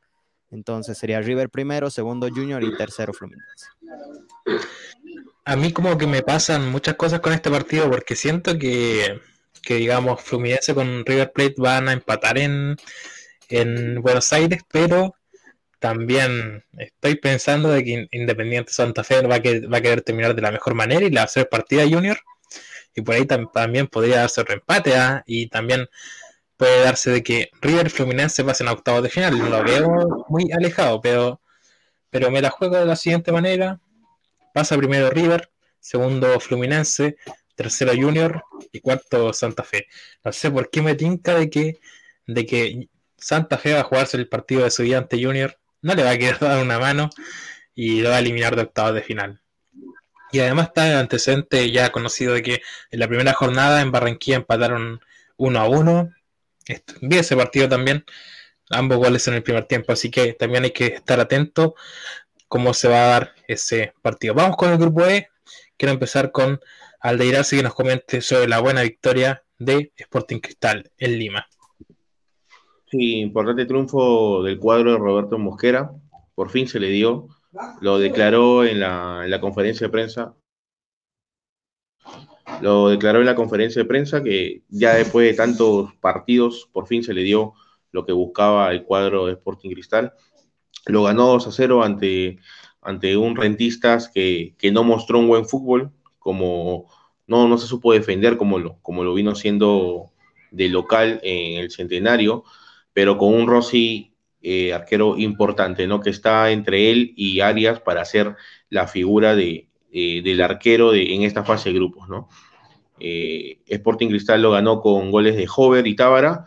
Importante la motivación de, de Gerald Tábara, que ha sido convocado a la selección también para esta fecha doble entre partidos entre Colombia y Ecuador. un joven importante que ya lo vienen siguiendo desde el fútbol brasilero y es muy probable de que Gerald Tábara la próxima temporada esté jugando eh, también. Bien, ¿Qué, ¿qué, tal y cómo califica el, el, rendimiento en este partido de rentistas, Aldair? Eh, del 1 al 10 le doy un, un 5, ¿no? No, no, no mostró lo que, lo que vino mostrando de local y ni defensivamente ni ofensivamente, ¿no? Tanto el, el cuadro de, de, Sporting Cristal dominó el partido en, en lo que es primer tiempo y, mucho parte del segundo también porque Rentistas lo poco que tuvo, lo tuvo más que todo dos disparos al arco en en los 90 minutos y, no supo plantear bien su partido, ¿no? Yo creo que para una última fecha le va a costar mucho un triunfo en Argentina. Perfecto, una buena victoria de Sporting Cristal, que también lo acerca de su objetivo a la Copa Sudamericana. Vamos también por el otro partido. Y también quiero hacerte la pregunta a ti, siempre Aldeir, que habla de Sporting Cristal, nos abandona. ¿Te vas a quedar hasta el final, Aldeir? ¿Cómo, cómo? No te escuché bien, Esteban. Si te vas a quedar hasta el final, porque siempre cuando terminamos de hablar de Sporting Cristal nos abandonas. Dale, dale, me quedo, me quedo. Crack. Ahora sí, vamos con el otro partido que se jugó en, en Brasil. Una buena victoria de, de, de Racing Club, eh, con gol de Joaquín Novillo, minuto 28, victoria importante que le permite al equipo de la academia entrarse en la siguiente ronda. Le voy a dar el pase a Juan Slamon, que ya desactivó su micrófono para hablar de esta importante victoria de la academia. Bueno, muy buena victoria de la academia contra la Cresponeta. El partido entre suplentes, tanto de Sao Paulo como de Racing, porque Sao Paulo juega la final del Paulista y Racing se suponía que hoy domingo iba a jugar la, la semifinal de la Copa de la Liga, bueno, no se dio, pero buena victoria de Racing donde puede terminar primero porque con un empate contra Rentista en la última fecha que juega local, ya termina primero el grupo, ganó un grupo complicado por momentos, el equipo de Juan Antonio Pizzi de a poquito va encontrando su rumbo, va encontrando su idea de juego, la gente de Racing ahora lo ama, Pizzi, pasaron de querer que se vaya a amarlo, lo que es bancar un proyecto como hizo Víctor Branco, de bancar a Pizzi a pesar de, los malos resultados y de los malos rendimientos, y está logrando lo que, lo que Racing quería, pasar primero a octavo de final. Sao Paulo ya está clasificado, pero descuidó bastante la Copa Libertadores, ya que tuvo que jugar demasiados partidos del Campeonato Paulista. Gran actuación de Arias. Así es. Eh, delante también estábamos conversando en el grupo de Soy Libertadores. Está la discusión latente de que hoy en día se podría decir que Gabriel Arias es uno de los mejores arqueros del continente, porque tú también eh, afirmabas de que hoy en día es uno o es el mejor arquero de la Argentina. Juan. Sí, es el mejor arquero de la Argentina, sin dudas. Está en un nivel terrible. Pero bueno, como no juega en Boca y River, no, la prensa no le da el valor que tiene. Está en mejor nivel que Armani en su momento y Cantá en su momento. Y obviamente no me puse a analizar, pero seguramente sea el mejor de América para mí. Pero hay una pregunta que va para Esteban, pues no. Hay una pregunta que va para Esteban, a ver si, si es titular para la, para la Copa América en Chile.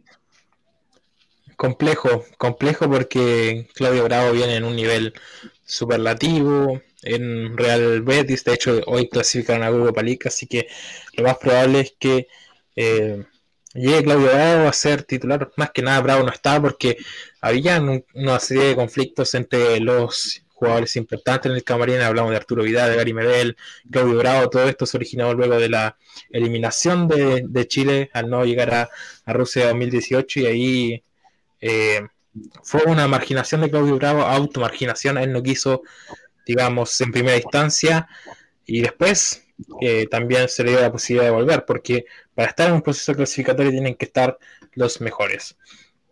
Ahora sí, vamos a ver cómo quedó la tabla del grupo E. Racing Club en primer lugar con 11 unidades.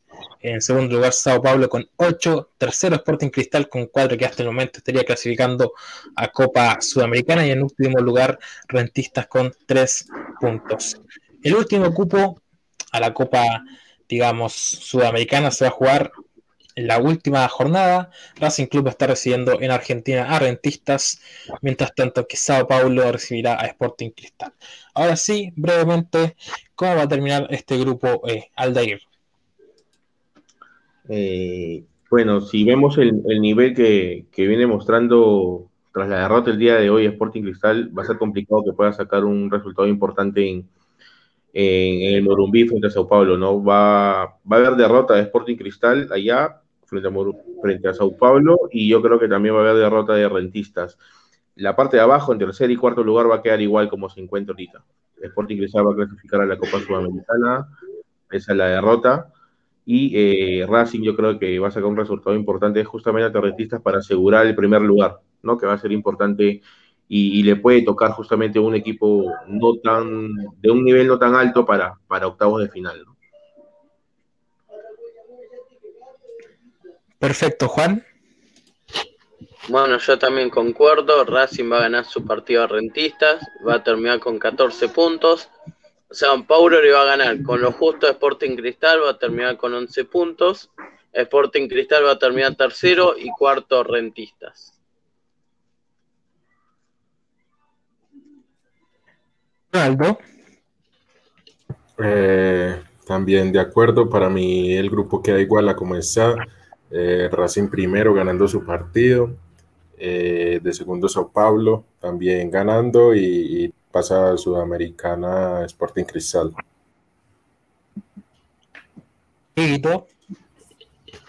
Sí, claramente para mí Racing va a clasificar primero porque va a ganar a, Rentistas, igual que Sao Paulo a Sporting Cristal.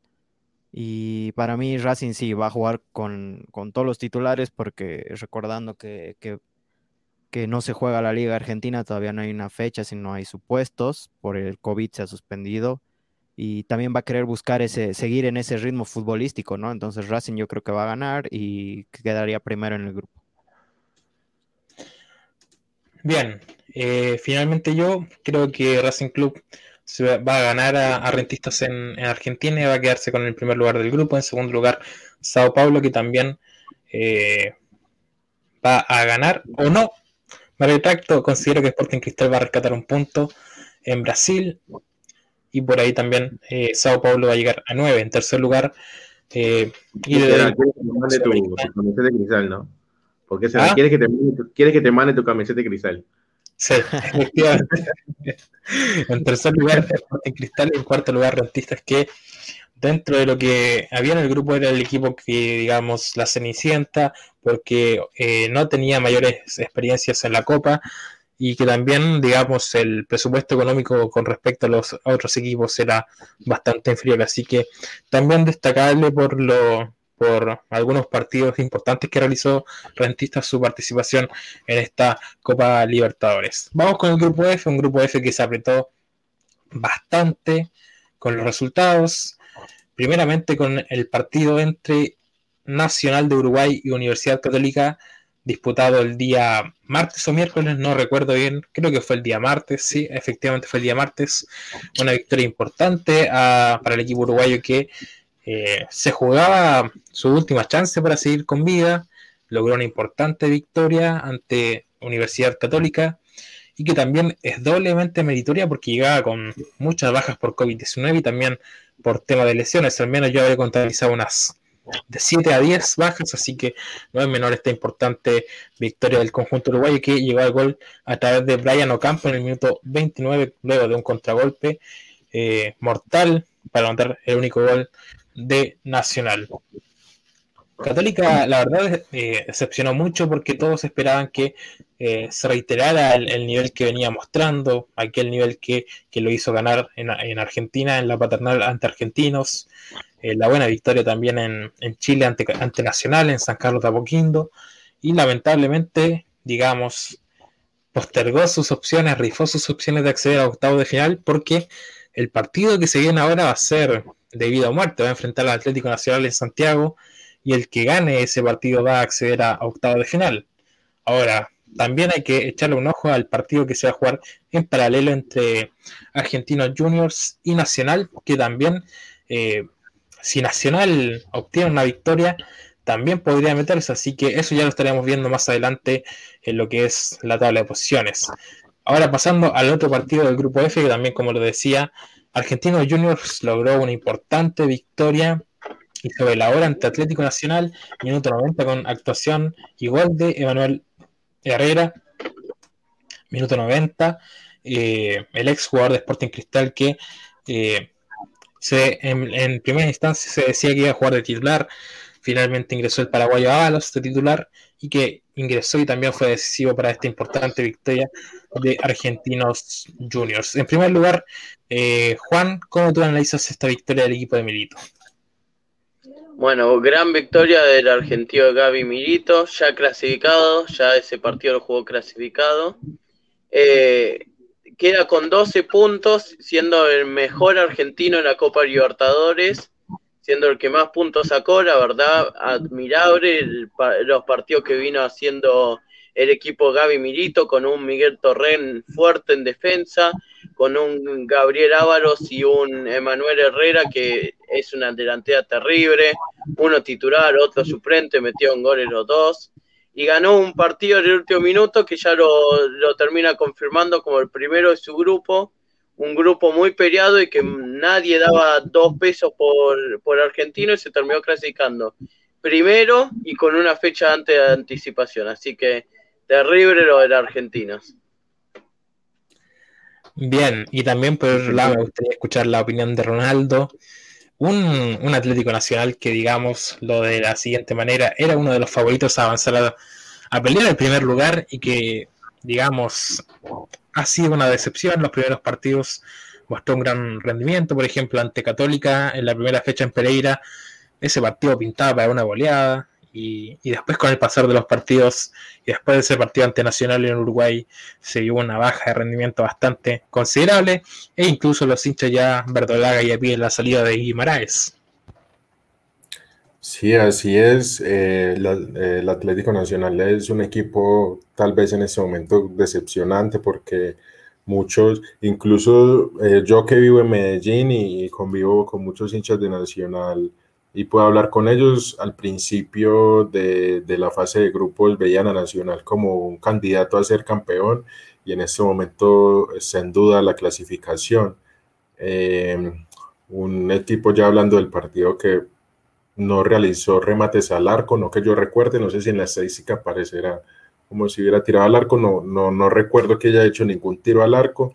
Argentino se sube encima, también tuvo la posesión, me parece que la victoria es justa, aunque haya sido sobre la hora, en realidad mereció más Argentinos Juniors y Atlético Nacional, eh, que tal vez unos escudan ahí como en la falta de Duque, eh, porque tal vez no ha tenido el rendimiento que se esperaba, ha sido un rendimiento muy bajo, los goles que ha llegado a marcar han sido goles eh, bajo el arco prácticamente, entonces eh, Nacional es un equipo que, la hinchada y, el fútbol en general le exige mucho por lo que representa históricamente y, también porque tiene una capacidad económica importante. Eh, ahora seguramente en caso de que de una eliminación se vendría otro técnico para Nacional. No creo que Guimaraes sí, siga en el equipo. Eh, teniendo en cuenta que aquí en Colombia también perdió contra un rival relativamente fácil en, en la liga colombiana, perdió contra la Equidad. Y, nada, yo creo que Nacional tiene que jugársela toda en la última fecha porque de no clasificar sería una temporada para el olvido y, sería un fracaso total. Así es, y también te quiero preguntar por qué, por dónde pasa, cuáles son los factores de que Atlético Nacional no esté mostrando un gran rendimiento. Quedó eliminado en el torneo doméstico de eh, Colombia y ahora también está al borde de un fracaso en Copa Libertadores. Eh, pues personalmente yo creo que, Nacional es un equipo de, momentos. Eh, aquí en la última fecha del torneo local, antes de, clasificar a los ocho, el Nacional eh, pasó primero, ya estaba clasificado y ganó el partido 7-1, si no estoy mal. Entonces esperaba mucho de ese Nacional eh, Duque en ese momento está de goleador del torneo. Tal vez esa baja es importante porque no solo es un referente en el ataque y un goleador, sino que, hablo de Duque, no es solo un referente en el ataque y un goleador, sino que también es el líder del equipo, es el capitán y tal vez le hace falta adentro de la cancha. Por otro lado, está el bajo nivel de, jugadores que, que, antes, en los equipos que jugaban antes, e incluso en Atlético Nacional, eran, eran determinantes. Habló de Vladimir Hernández, por ejemplo, y, también de Alex Castro, que antes de jugar en Nacional estaba en el Tolima y era de los mejores eh, jugadores aquí a nivel nacional. Eh, entonces yo creería que el bajo nivel de los jugadores, el bajo nivel individual, y me parece que tiene mucho que ver también Guimaraes, que de pronto no ha sabido tener como esa química con el equipo y demostrarla dentro del campo, porque al fin de cuentas es lo más importante, porque eh, lo que pasa en los entrenamientos es una cosa y ya lo que se ve en el terreno es muy diferente. Nacional viene, viene cayendo y yo creo que con la caída de Nacional está la salida de Guimaraes. Así es, y también se puede percibir de manera eh, notoria de que el rendimiento del Atlético Nacional en la Copa Libertadores ha sido de más a menos, porque hizo una muy buena fase 2, después fase 3, eliminando a dos equipos paraguayos que son bastante complejos, como era Guaraní y también Libertad de Paraguay. Empezó bien en la primera jornada y también con el pasar de las jornadas fue demostrando un bajón futbolístico bastante notorio. ¿Cómo quedó el grupo F? Quedó de la siguiente manera el increíble argentino Junior de Gaby Minuto, primer lugar con 12 puntos.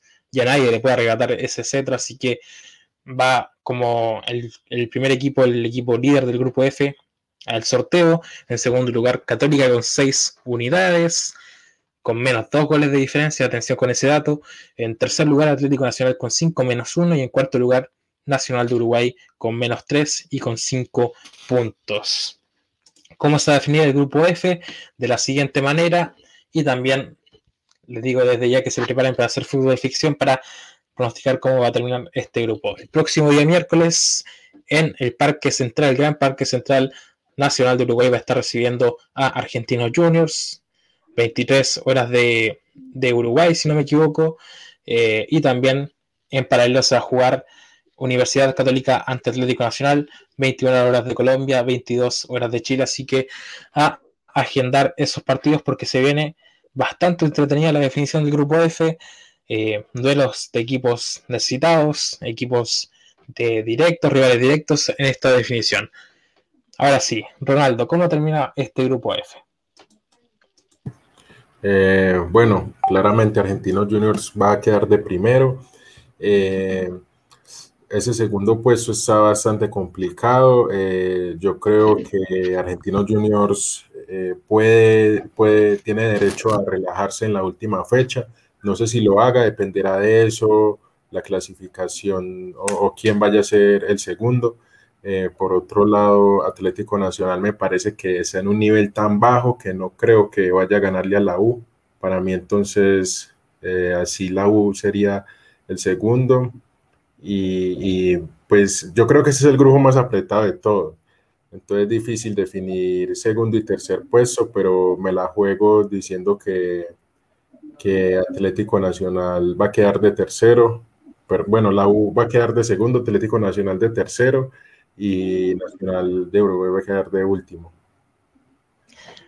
Perfecto. Eh, antes de, de seguir, eh, confirmar también que en la última jornada no va a estar Fernando Pedro y goleador cruzado, que llega pues, eh, suspendido este partido y también se confirmó la baja de Matías Tituro, que también que eh, tiene coronavirus, así que va a jugar con dos jugadores menos que son importantes en, el, en la oncena de Universidad Católica.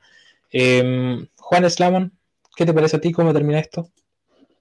Bueno, para mí, obviamente, Argentino es primero. Y me voy a arriesgar a decir de que Nacional de Uruguay termina segundo, porque le gana a Argentinos y empatan un Católica y Atlético Nacional. Por lo tanto, un Católica tercero iría a Sudamericana y Atlético Nacional haría el papelón y se quedaría fuera de todo. Ah, bueno. Ahora sí, Diego. Sí, Argentinos ya primero no se le puede quitar ya esa posición. Para mí, Católica le va a ganar Atlético Nacional, por, eh, por ende clasificaría segundo. Y yo creo que eh, por, depende la diferencia, ¿no? Con cuánto, cuánto se dé ese partido, pero yo creo que tercero, tercero sí quedaría mm, Nacional, porque creo que le puede sacar, aunque sea un punto a un Argentinos, que aunque no creo que se guarde, porque no, no tienen competición local y yo creo que quieren reafirmar mejor su, sus planteles. Y igual puede arañar un, un, empate ahí, pero clasificaría tercero Nacional y Atlético Nacional fuera de todo. Bien, eh, cierro yo en primer lugar, como también decía Diego, no se le puede quitar ese lugar a Argentinos Juniors. En segundo lugar, yo considero que va a ganar Universidad Católica. En tercer lugar, va a quedar Nacional de Uruguay y también en cuarto lugar va a quedar Atlético Nacional, que a mi parecer no es un mal equipo y que en primera instancia yo lo veía compitiendo con el primer lugar, pero, pero digamos, lo que uno puede pronosticar es diferente a lo que puede ocurrir en cancha, así que eh, lamentablemente Atlético Nacional es uno de los equipos que más me gustan en el continente, por los colores, por la tradición que tiene eh, a nivel continental, también en Colombia. Y bueno, lamentablemente por el equipo verdolaga. Vamos con el grupo G, un partido bastante interesante se dio en, en, en Brasil. Flamengo recibió en Río de Janeiro a la Liga de Quito y y si bien ya, digamos, Flamengo no se jugaba casi nada, quizás el liderato del grupo, en la Liga de Quito le complicó bastante las cosas. Eh, pero ya está definido quiénes son los dos equipos que van a estar en octavo de final. Hablamos de Flamengo y de Vélez Arfield, que ya lo estaremos analizando más adelante. Juan, ¿qué te pareció a ti este partido de este brasileños y ecuatorianos? Buen partido de Liga de Quito, se está llegando una victoria clave para en la última fecha tener chances muy claras de clasificar porque Vélez tenía que ir al Maracaná a jugar y Liga de Quito recibía a Unión La Carrera. Se lo terminó empatando en el final Flamengo y Liga de Quito se queda afuera, que para mí era el candidato a pasar en este grupo y lamentablemente se queda afuera. Por más que jugó bastante bien los partidos que les tocó jugar contra Flamengo, contra Unión La Calera, no tanto en Argentina con Vélez, pero sí allá en, Ecuador y lamentablemente se queda fuera. No sé si alguien más tuvo la posibilidad de este partido entre eh, Flamengo y Liga. Yo vi eh, partes del partido y me, me, pareció interesante el nivel de Liga de Quito, ¿no? No lo podía creer cuando se le empató Flamengo porque hizo un, interesante planteamiento y lastimosamente no se pudo dar, ¿no? Ese partido yo, por así decirlo, hinchaba un poquito por liga porque, porque estaba, hizo un buen partido en, en Brasil y tenía esa esperanza, pero lastimosamente ah, se, se lo empataron, ¿no?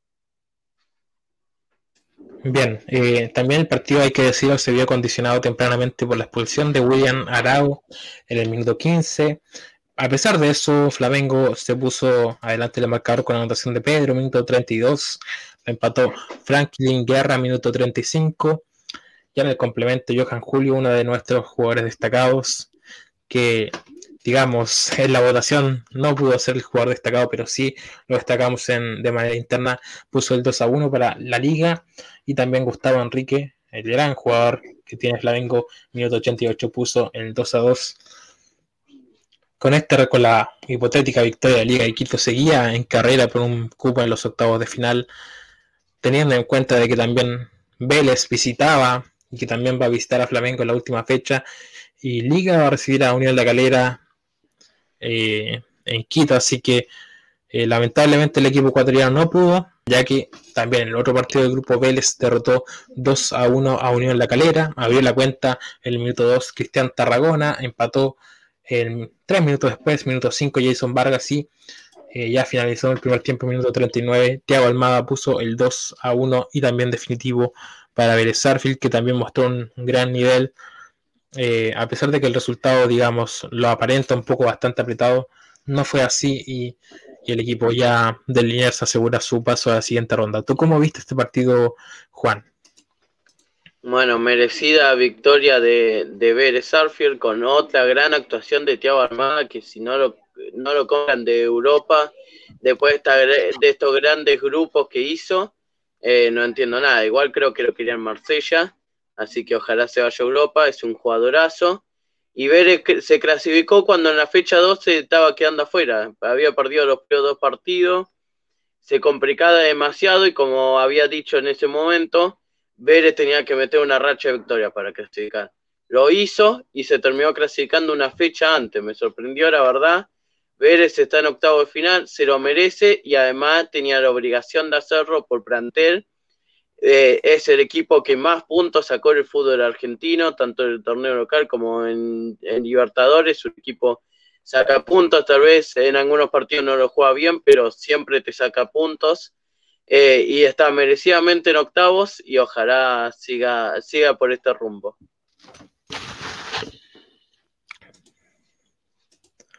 Perfecto. Eh, yo también a modo de agotar de Unión La Calera, que no es uno de los equipos que que no se le puede exigir tanto porque, digamos, su presupuesto económico acá en Chile, eh, a pesar de que el dueño sea Bragarnik, hay que decirlo, eh, es inferior a los de otros equipos. Constantemente está intercambiando jugadores con Defensa y Justicia.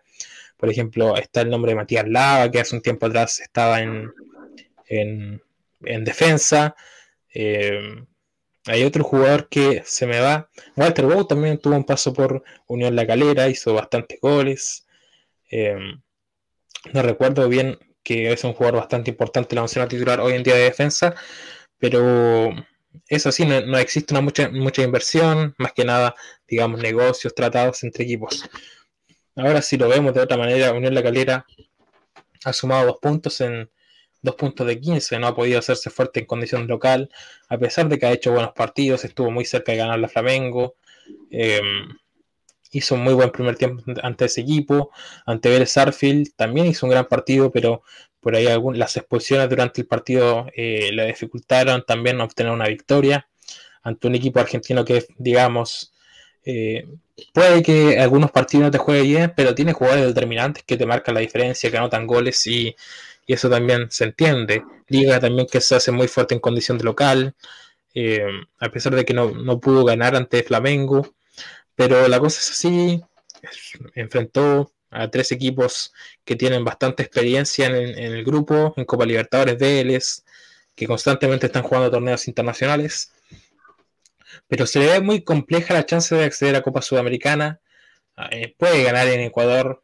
cosa que yo también lo veo bastante complicado, pero por diferencia de goles, la, digamos, todo esto se fuma, así que em, según yo lo veo y también más adelante quizás lo que, lo que nosotros predicamos, digamos, eh, analizaremos de lo que se viene en la última jornada, no lo veo optando a un Copa, Copa Sudamericana.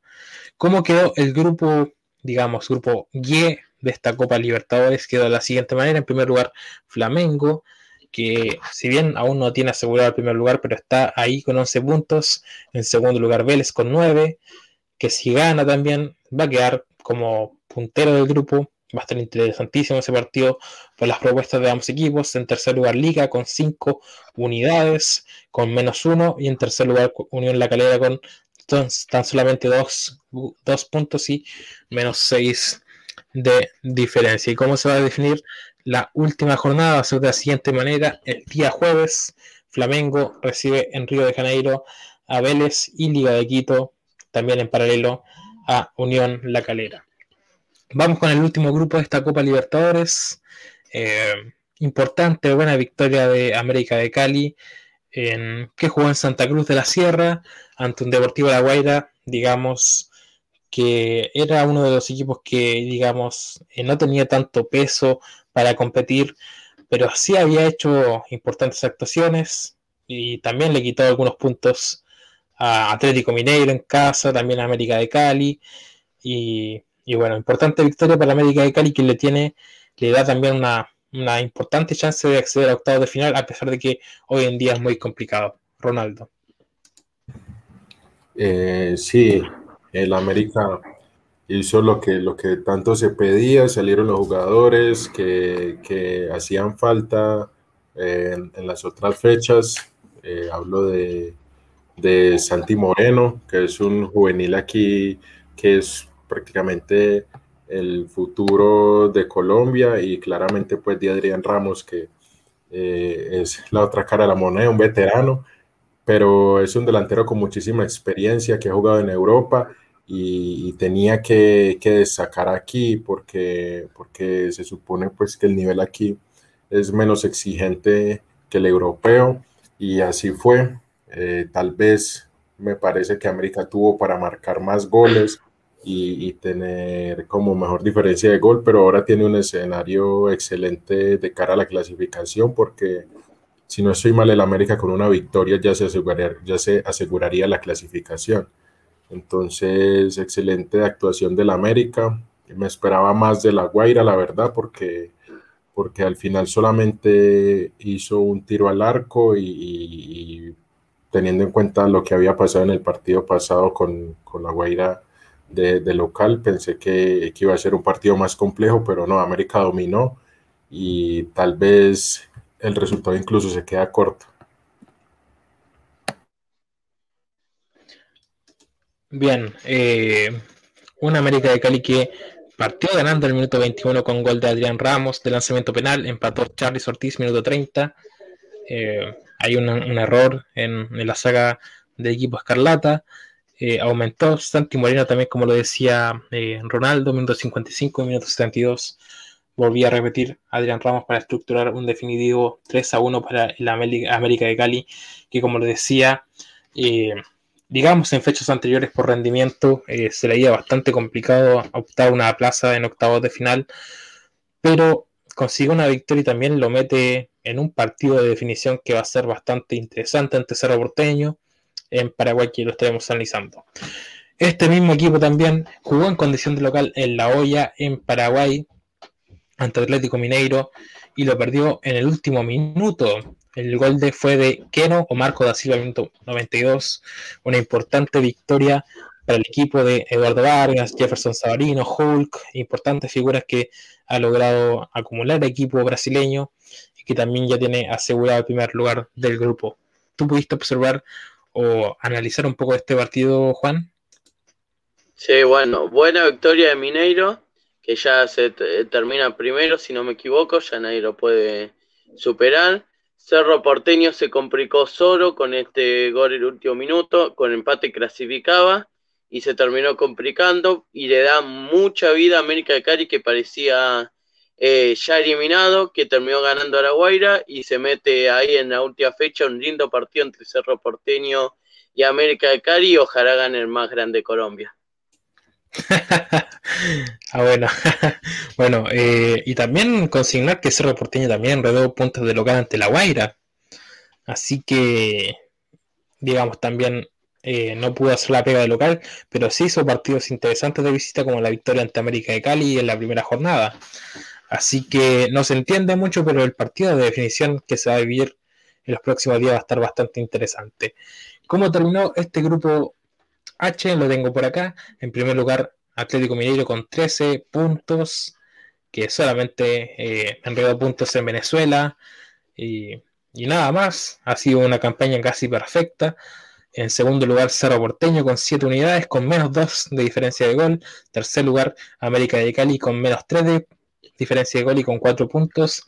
Y en último lugar, Deportivo La Guaira, que, digamos, no está eliminado de Copa Sudamericana, pero tiene una, tarea titánica en Brasil ante Atlético Mineiro. ¿Cómo se va a jugar la última jornada de este grupo, digamos, grupo eh, H, lo tengo por acá? Eh, Atlético Mineiro va a recibir en Brasil a Deportivo La Guaira, como decía anteriormente, y Cerro Porteño ante América de Cali en Paraguay, en Asunción, en la nueva olla. Ahora sí, muchachos, eh, primeramente Ronaldo, quiero preguntarle cómo según él va a terminar el grupo. Eh, bueno, como lo decía Atlético de Mineiro, ya, está primero. Eh, para mí, y siendo muy localista, América va a ganar. Esperemos que sí, que América se haga reventar en ese partido contra Cerro. siendo así, clasificaría de, segundo y, en tercer lugar quedaría Cerro Porteño, efectivamente. Bien, yo creo que no es necesario preguntarle a Juan porque ya, ya nos dio su... Pero igual me gustaría escucharlo. Bueno, Atlético Mineiro, eh, primero obviamente. Para mí pasa América de Cali, pero es que América de Cali me da demasiadas decepciones. Siempre que confío termina pechándola. Ojalá que pase. Eh, que gane en Paraguay y se termine clasificando. Cerro Porteño a Sudamericana y La Guaira último. Bien, y por último, Diego. Sí, para mí ya inalcanzable igual Atlético Mineiro. El, eh, se define en, en, Paraguay, ese Cerro Porteño América de Cali, partido decisivo. Para mí va a ganar América de Cali y se va a clasificar segundo. Y tercero Cerro Porteño y último La Guaira. Bueno, yo la verdad el, la Copa Libertadores pasada aposté mucho por, por Atlético, digamos, en realidad por América de Cali. Y fue una, cosa de loco la Copa Libertadores pasada para el conjunto Escarlata.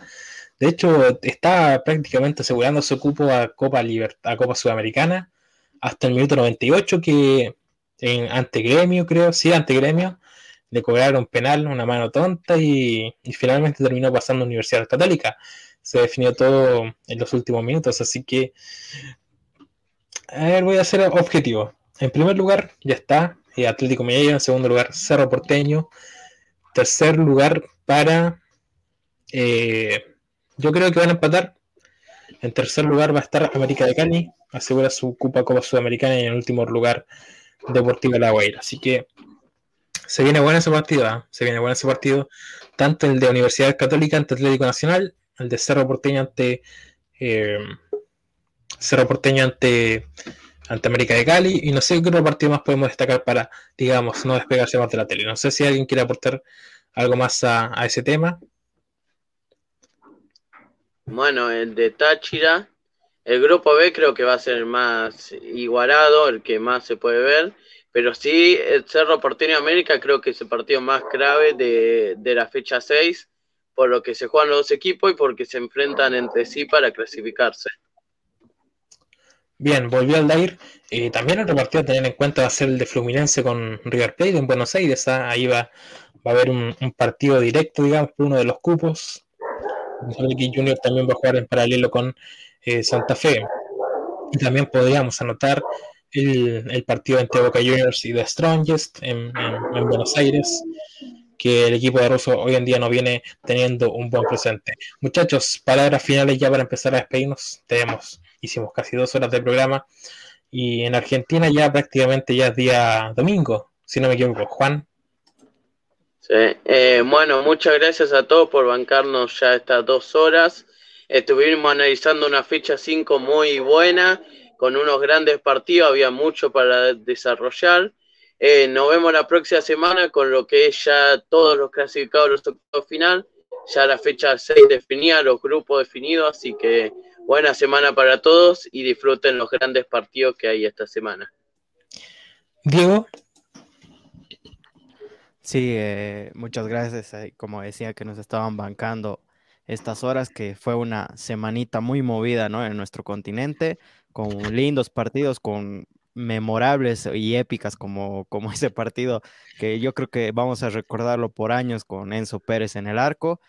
Y eso es lo lindo de esta Copa Libertadores. También la situación no, no, no es tan bonita como lo que está pasando en Colombia, también con el COVID.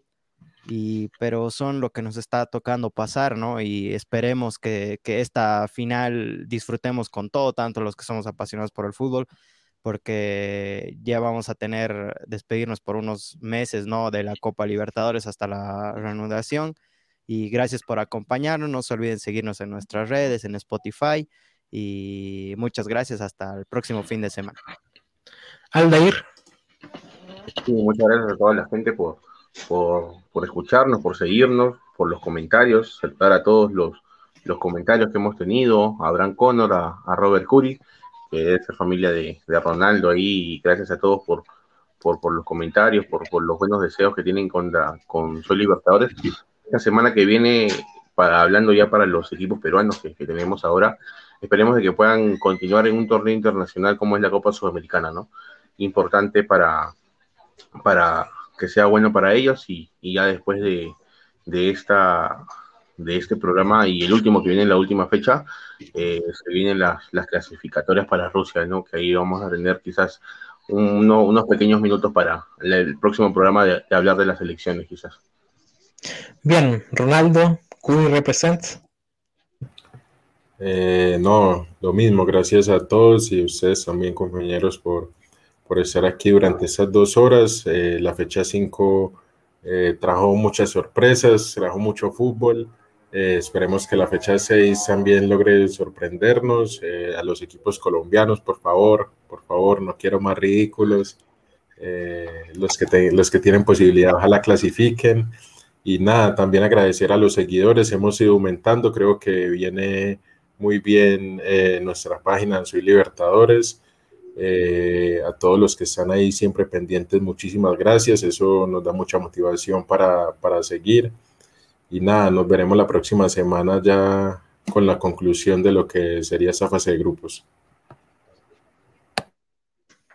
Así es, muchachos, darles las gracias a ustedes por quedarse hasta tan tarde y también a la gente que nos está viendo en estos momentos también darles las gracias. Así que nada, ha sido un, un gran programa extenso con muchas cosas que son necesarias debatir y bueno, será hasta la próxima.